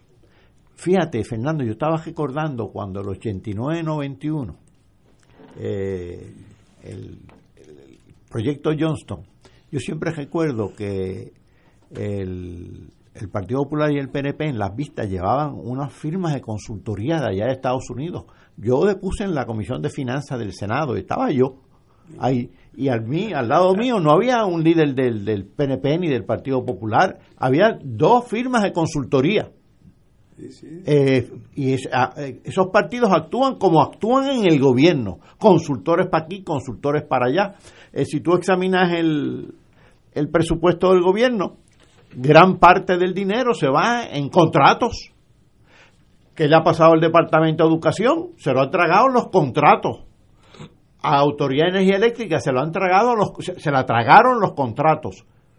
Es una cosa fascinante y los partidos políticos tienen esa mentalidad, por lo tanto, cuando, cuando advienen al gobierno actúan igual. Yo estoy seguro, Paco, que si desbrozáramos el presupuesto aquí y viéramos cogiéramos agencia por agencia, en un renglón nada más, en sus gastos legales, cuánto gasta en su división legal los abogados internos de la agencia y cuánto gastan en contrato. es que antes, eh, eh, el gobierno antes, en, lo que ahora aparecen los buenos tiempos, el gobierno antes no se le ocurría contratar un abogado privado para nada. El gobierno tenía contratos, yo lo he dicho en esta mesa. El pleito más importante que se llevó en Puerto Rico en los primeros 50 años de su historia fue el pleito para someter a las corporaciones azucareras a la ley de las 500 cuerdas. Ese pleito llegó al Tribunal Supremo de los Estados Unidos, que las grandes compañías azucareras de Puerto Rico, los grandes mogules, tenían los mejores bufetes de Washington, y el caso del gobierno de Puerto Rico lo llevó un abogado del Departamento de Justicia de Puerto Rico. Lo llevó solito y lo ganó. Que creo que se ganaba 600 pesos mensuales. Imagínate, imagínate. Bueno, pues ahí está el ranking de los que más utilizaron mal el fondo electoral. Eh, la señora gobernadora Vázquez Garcet es el cuarto bate, le sigue Batia en tercer bate, y los otros son pequeñitos comparados con, con, estos dos, pues eh, son de, mínima. De paso, el, ¿cómo se llama? este Ay, Vázquez, dignidad, dignidad. Proyecto de dignidad. César Vázquez Muñiz, el déficit de 14 mil dólares, que debe haber, como en el mundo de seguro, un, un descuento. Así que ese se le perdona, los, los, primeros 14 están perdonados, así que no se preocupe. El deducible. A un deducible, esa es la palabra, un deducible. Eh, tenemos que ir a una pausa, amigos, y regresamos con Fuego Cruzado. Fuego Cruzado está contigo en todo Puerto Rico. Cómprame un sistema solar y escúchame aquí en Radio Paz. Todos los viernes a las 4 y 30 de la tarde te espero para que me cuentes tus inquietudes acerca de placas solares con baterías. Comunícate conmigo, soy Luis Enrique al 787-536-7938 de Solar Store. Cómprame un sistema solar. La parroquia Nuestra Señora de Guadalupe en Puerto Nuevo te invita a su retiro de cuaresma el sábado 5 de marzo con el lema Ven, atrévete a ser salvo.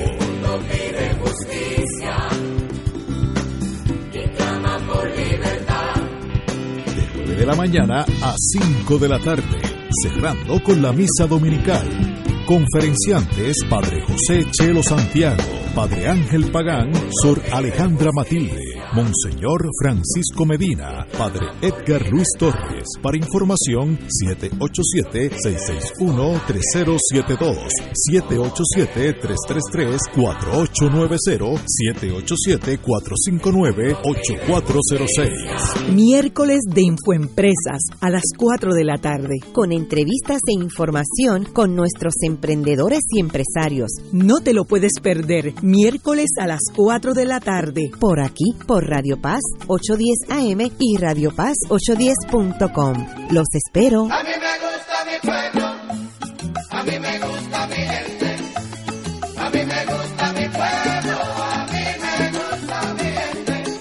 El Consejo de Acción Social Arquidiocesano CASA presenta su programa radial Casa de Todos, difundiendo el mensaje de la doctrina social de la Iglesia cada martes a las 11 de la mañana por aquí por Radio Paz 810 AM. Conoce este instrumento que utiliza los valores y principios del Evangelio para analizar nuestra actualidad social. Velamos por la dignidad del ser humano Casa de Todos, martes a las 11 de la mañana, por aquí, por Radio Paz 810 AM. Despierta con la gracia de Dios iluminando el sendero y responde al llamado de congregarnos en su nombre cuando el sol despunta en el Santuario Nacional de Nuestra Señora, Madre de la Divina Providencia, tempranito en la mañana, el sábado 5 de marzo. 5 y 30 de la madrugada para otra misa de madrugadores, la celebración eucarística que se ha convertido en tradición y fuente de bendiciones para la familia católica. Por motivo de la pandemia se practicará el distanciamiento físico recomendado y el uso obligatorio de mascarillas. Se llevarán a cabo confesiones previo a la Santa Misa. Participa en este encuentro mensual y comienza el fin de semana en paz y renovado, asistiendo o escuchando la transmisión en directo. Misa de madrugadores por Radio Paz 810 AM o Radio Paz 810.com y Oro 92.5 o Radio Oro FM.com. Info santuario de la providencia.org 787-646-9448. Y ahora continúa Fuego Cruzado.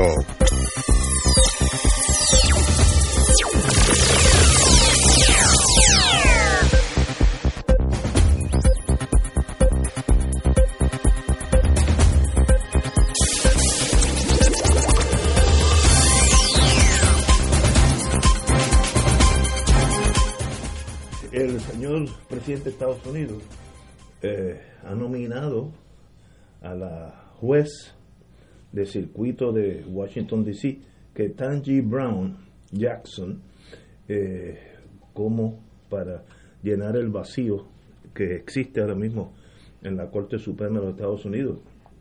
Esta señora tiene un otro mundo, no, no viene de esas élites, sino que sí estudió en Harvard, que eso sí te pone a ti en una posición sui generis, pero su trabajo fue en servicios legales casi toda la vida. En otras palabras, ella es el equivalente a ser médico de emergencia en el centro médico. Todo lo que pasa, yo a veces, cuando antes que los tribunales se afectaran por la pandemia, me daba hasta ganas de ayudarlos, los muchachos y muchachas de, de, asistencia legal. Yo que llevo con un caso que estudié 10 días, me entrevisté con el testigo, todo está listo, y ellos llegaban con 15 expedientes.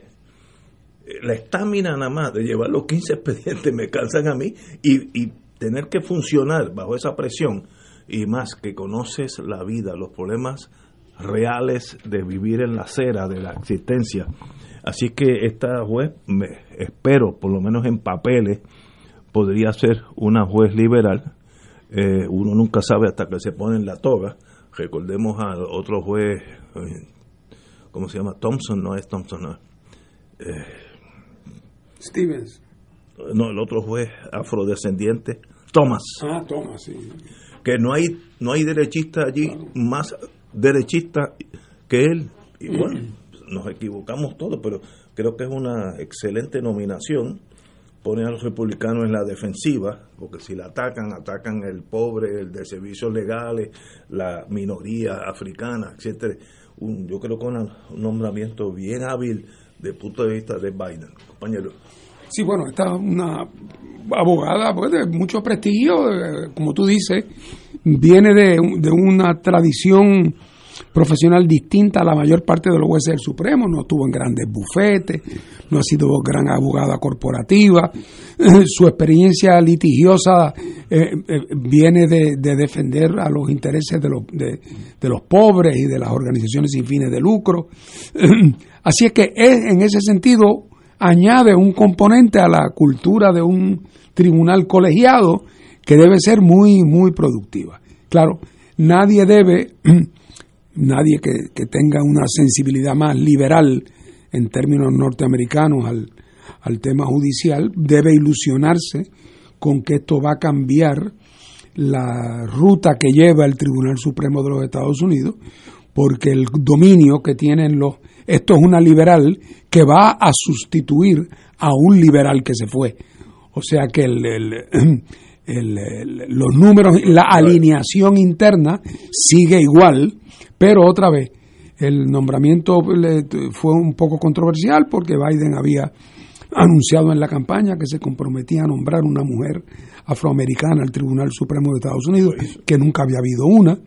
Y entonces, pues ya en la política tan polarizada de los Estados Unidos, pues inmediatamente le empezaron a caer encima de que eso era una forma de racismo porque estaba prefiriendo a una raza sobre otra, pero nada, argumentos en el fondo un tanto ridículos, pero que, que son indicios de cuán polarizada está la, la, el mundo político norteamericano. Esta señora además tiene la suerte de que hace apenas un par de años, o un año, fue eh, aprobada por el tribunal, digo, fue nombrada a la posición de juez del Tribunal de Circuito del Distrito de Columbia eh, y en esa posición para esa posición obtuvo un número significativo de votos republicanos.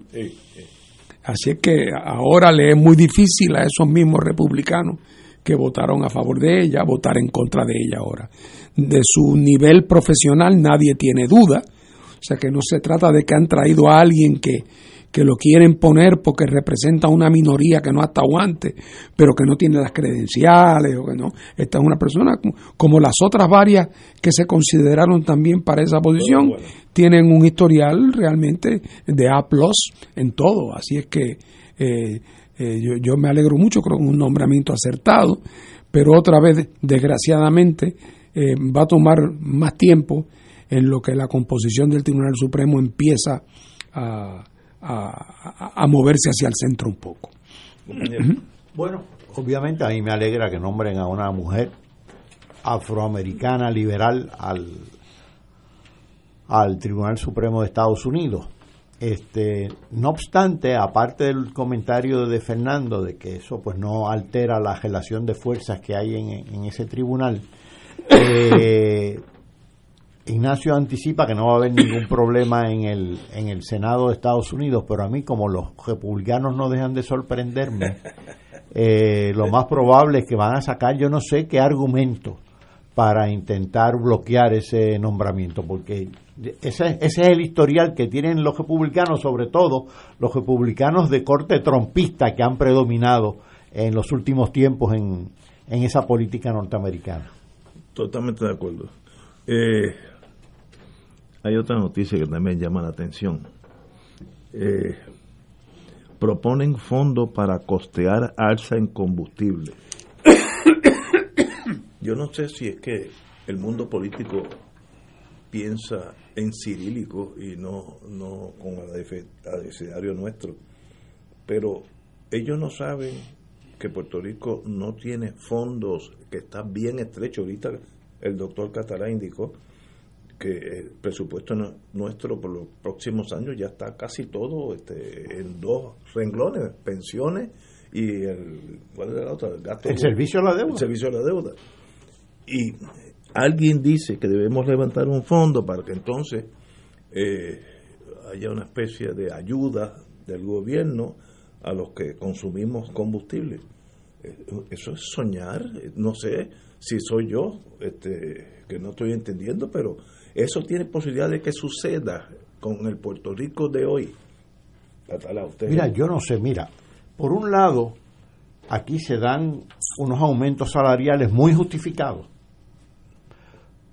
con fondos que están en entredicho, eh, fondos no recurrentes federales, pero están en entredicho porque en el 2024 no sabemos qué, de, de dónde va a provenir esa, de dónde se van a sufragar esos aumentos. Por otro lado, el propio gobernador y los propios legisladores están hablando de reducir de una reforma contributiva para reducir los tipos contributivos y para reducir las contribuciones.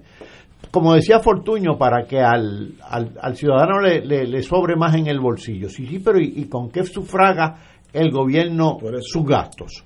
Entonces, por otro lado, se pide que se le quite la, el, el impuesto a la, a la gasolina, que es bastante alto, por cierto, y por otro lado viene este subsidio, pero es que hay que sentarse a sumar y, a gestar.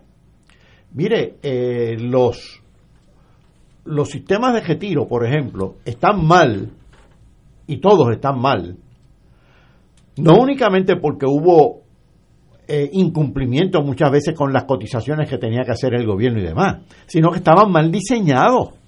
Eran unos sistemas con unas bases tan estrechas que cuando aumentara el número de jubilados iban a, iban a caer, para empezar, eh, en el sector público hay cinco. Lo único que sería viable, viable de verdad, sería un sistema de seguridad social universal, como es el Seguro Social norteamericano, un sistema de pensiones universal, donde cotizaran todos los empleados del gobierno, todos los patronos públicos, es decir, todas las agencias y corporaciones públicas, todos los empleados privados, todos los patrones privados y todos los autoempleados. Pero eso no existe, ni se está proponiendo. Pero eso sería viable. Es decir, no es contribuyendo menos que sea viable, es contribuyendo más. Lo único que más justo. Es buen punto. Yo lo que yo creo que Puerto Rico, empezando por mí, estamos ávidos de tener gobernante, hombre o mujer, pero que uno sepa que lo que diga es la realidad, no lo que debe decir, eh, que, no tenga asistentes, ayudantes de esto de relaciones públicas, no, que no tenga nadie. Dos y dos es cuatro, eh, porque siguen saliendo todos los, días. Aquí ahora hay, también hay una movida en la legislatura de alterar el plan de pago que se hizo en torno a deuda de energía eléctrica y pues, por otro lado eh, eh, dice cómo sin la legislatura la Junta reestructurará la deuda de, energía eléctrica. No se han dado cuenta que Puerto Rico hoy en día sí que es colonia de verdad, donde las decisiones económicas se hacen por la Junta, Dash Washington. ¿Y dónde vive esa gente? O yo, uno lee la, la, prensa, pero o es que piensan que si hablan así vamos a votar por ellos o ellas, con lo que sea. Fíjate las cinco propuestas, fíjate las cinco propuestas del presidente de la Cámara de Representantes. Bueno, negociar la reestructuración de la deuda que ya está negociada, que era con un, con un descuento de 32%, es decir, que por cada peso adeudado se iban a pagar 68 centavos. Él propone uno de 50%. Y que lleva negociada hace más de un año. Así es. O sea, que, este, que como que se enteró ayer. Se enteró ayer.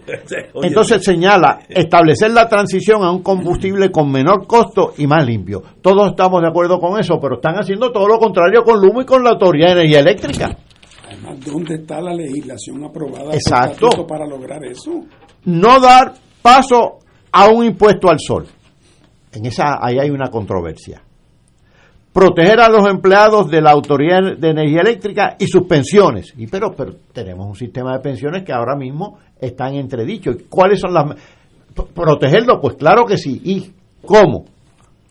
Bajar el costo tarifario para todos los abonados. Si esto no es populismo, yo no sé qué es populismo.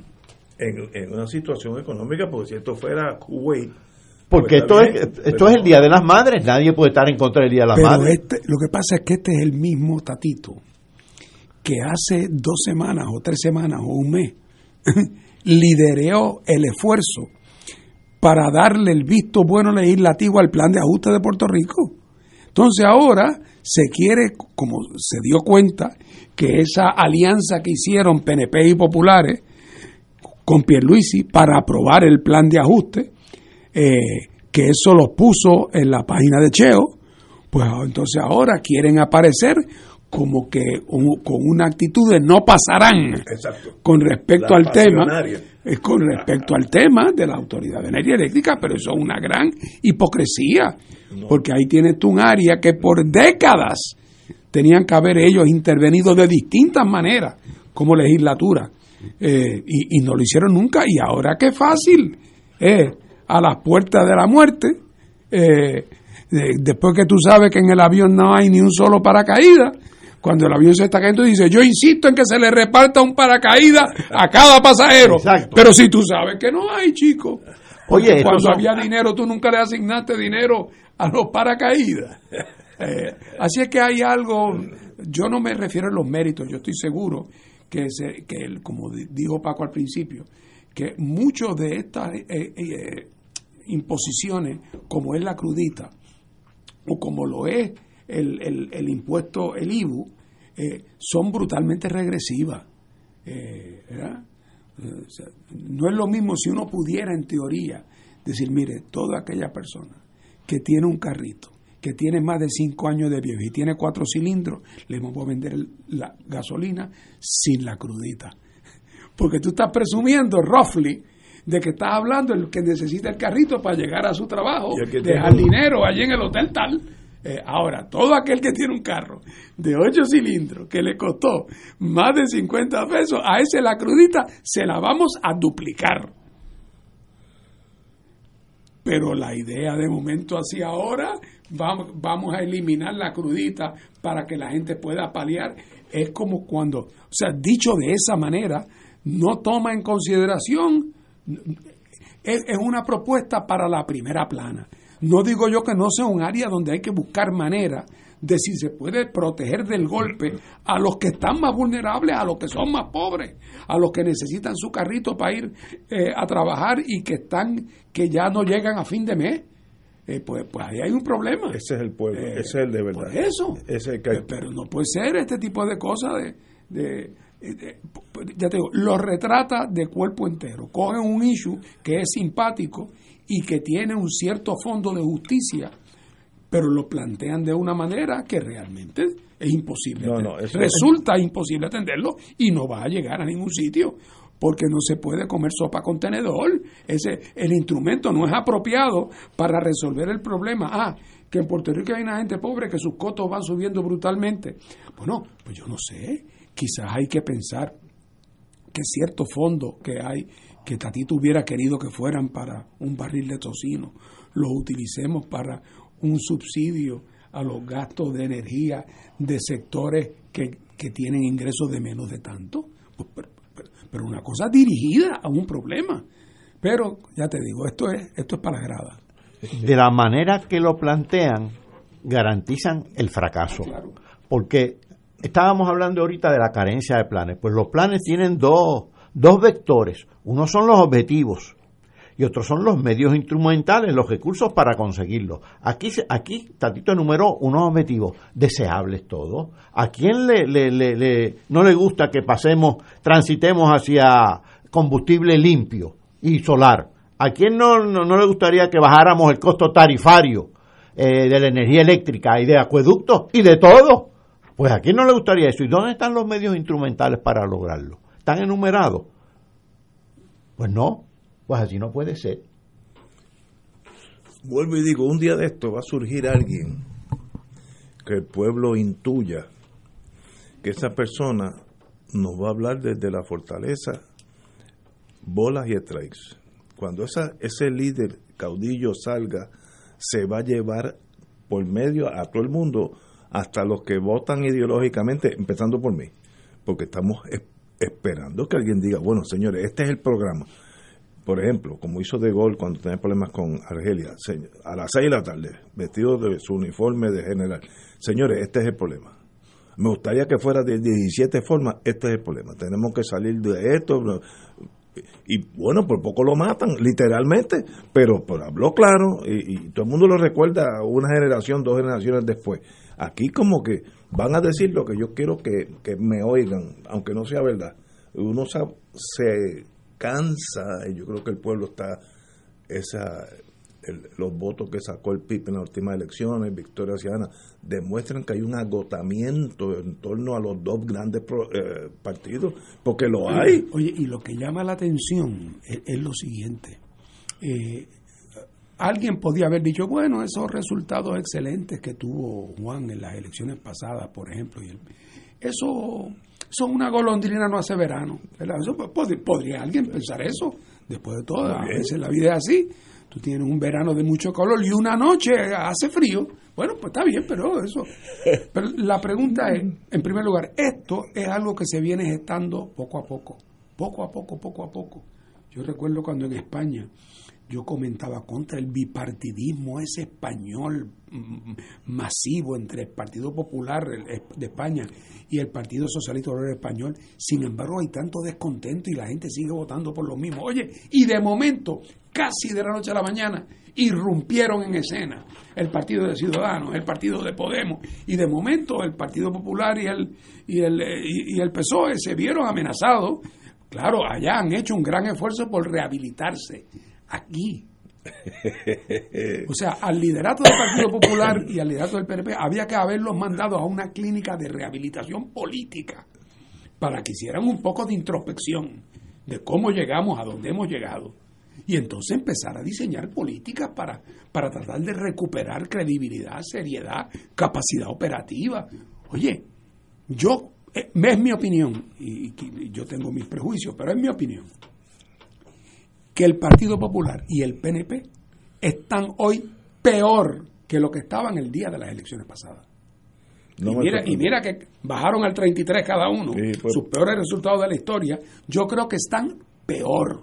En el Partido Popular, la Torre de Babel no es nada comparado con. Ahí ya casi no hay ni estructura ni nadie sabe la hora que es, y la mano izquierda no sabe lo que hace la derecha. Y en el caso del PNP, esto es un traspié tras otro traspié, tras otro traspié, y la corrupción continúa y la incapacidad continúa. Yo pienso que si las elecciones fueran mañana, el Partido Popular y el PNP salen peor de lo que salieron en las elecciones pasadas. Yo creo que eso se palpa en el ambiente. No hay que ser un científico nuclear. Uno lo siente. Eh, coge una guagua eh, y oye, oye el pueblo. Eh, vete a un restaurante y no, si tiene corbata no lo oiga. Ahora, si está allí con un t-shirt que, diga X, óyelo.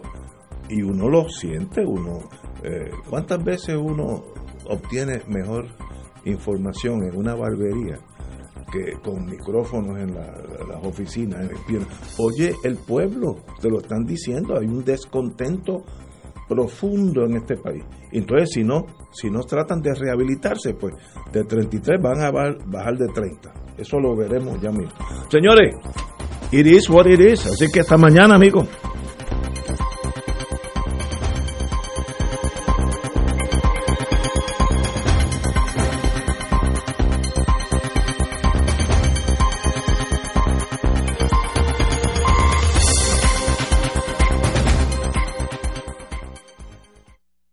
Esta emisora y sus anunciantes no se solidarizan necesariamente con las expresiones vertidas en el programa que acaban de escuchar.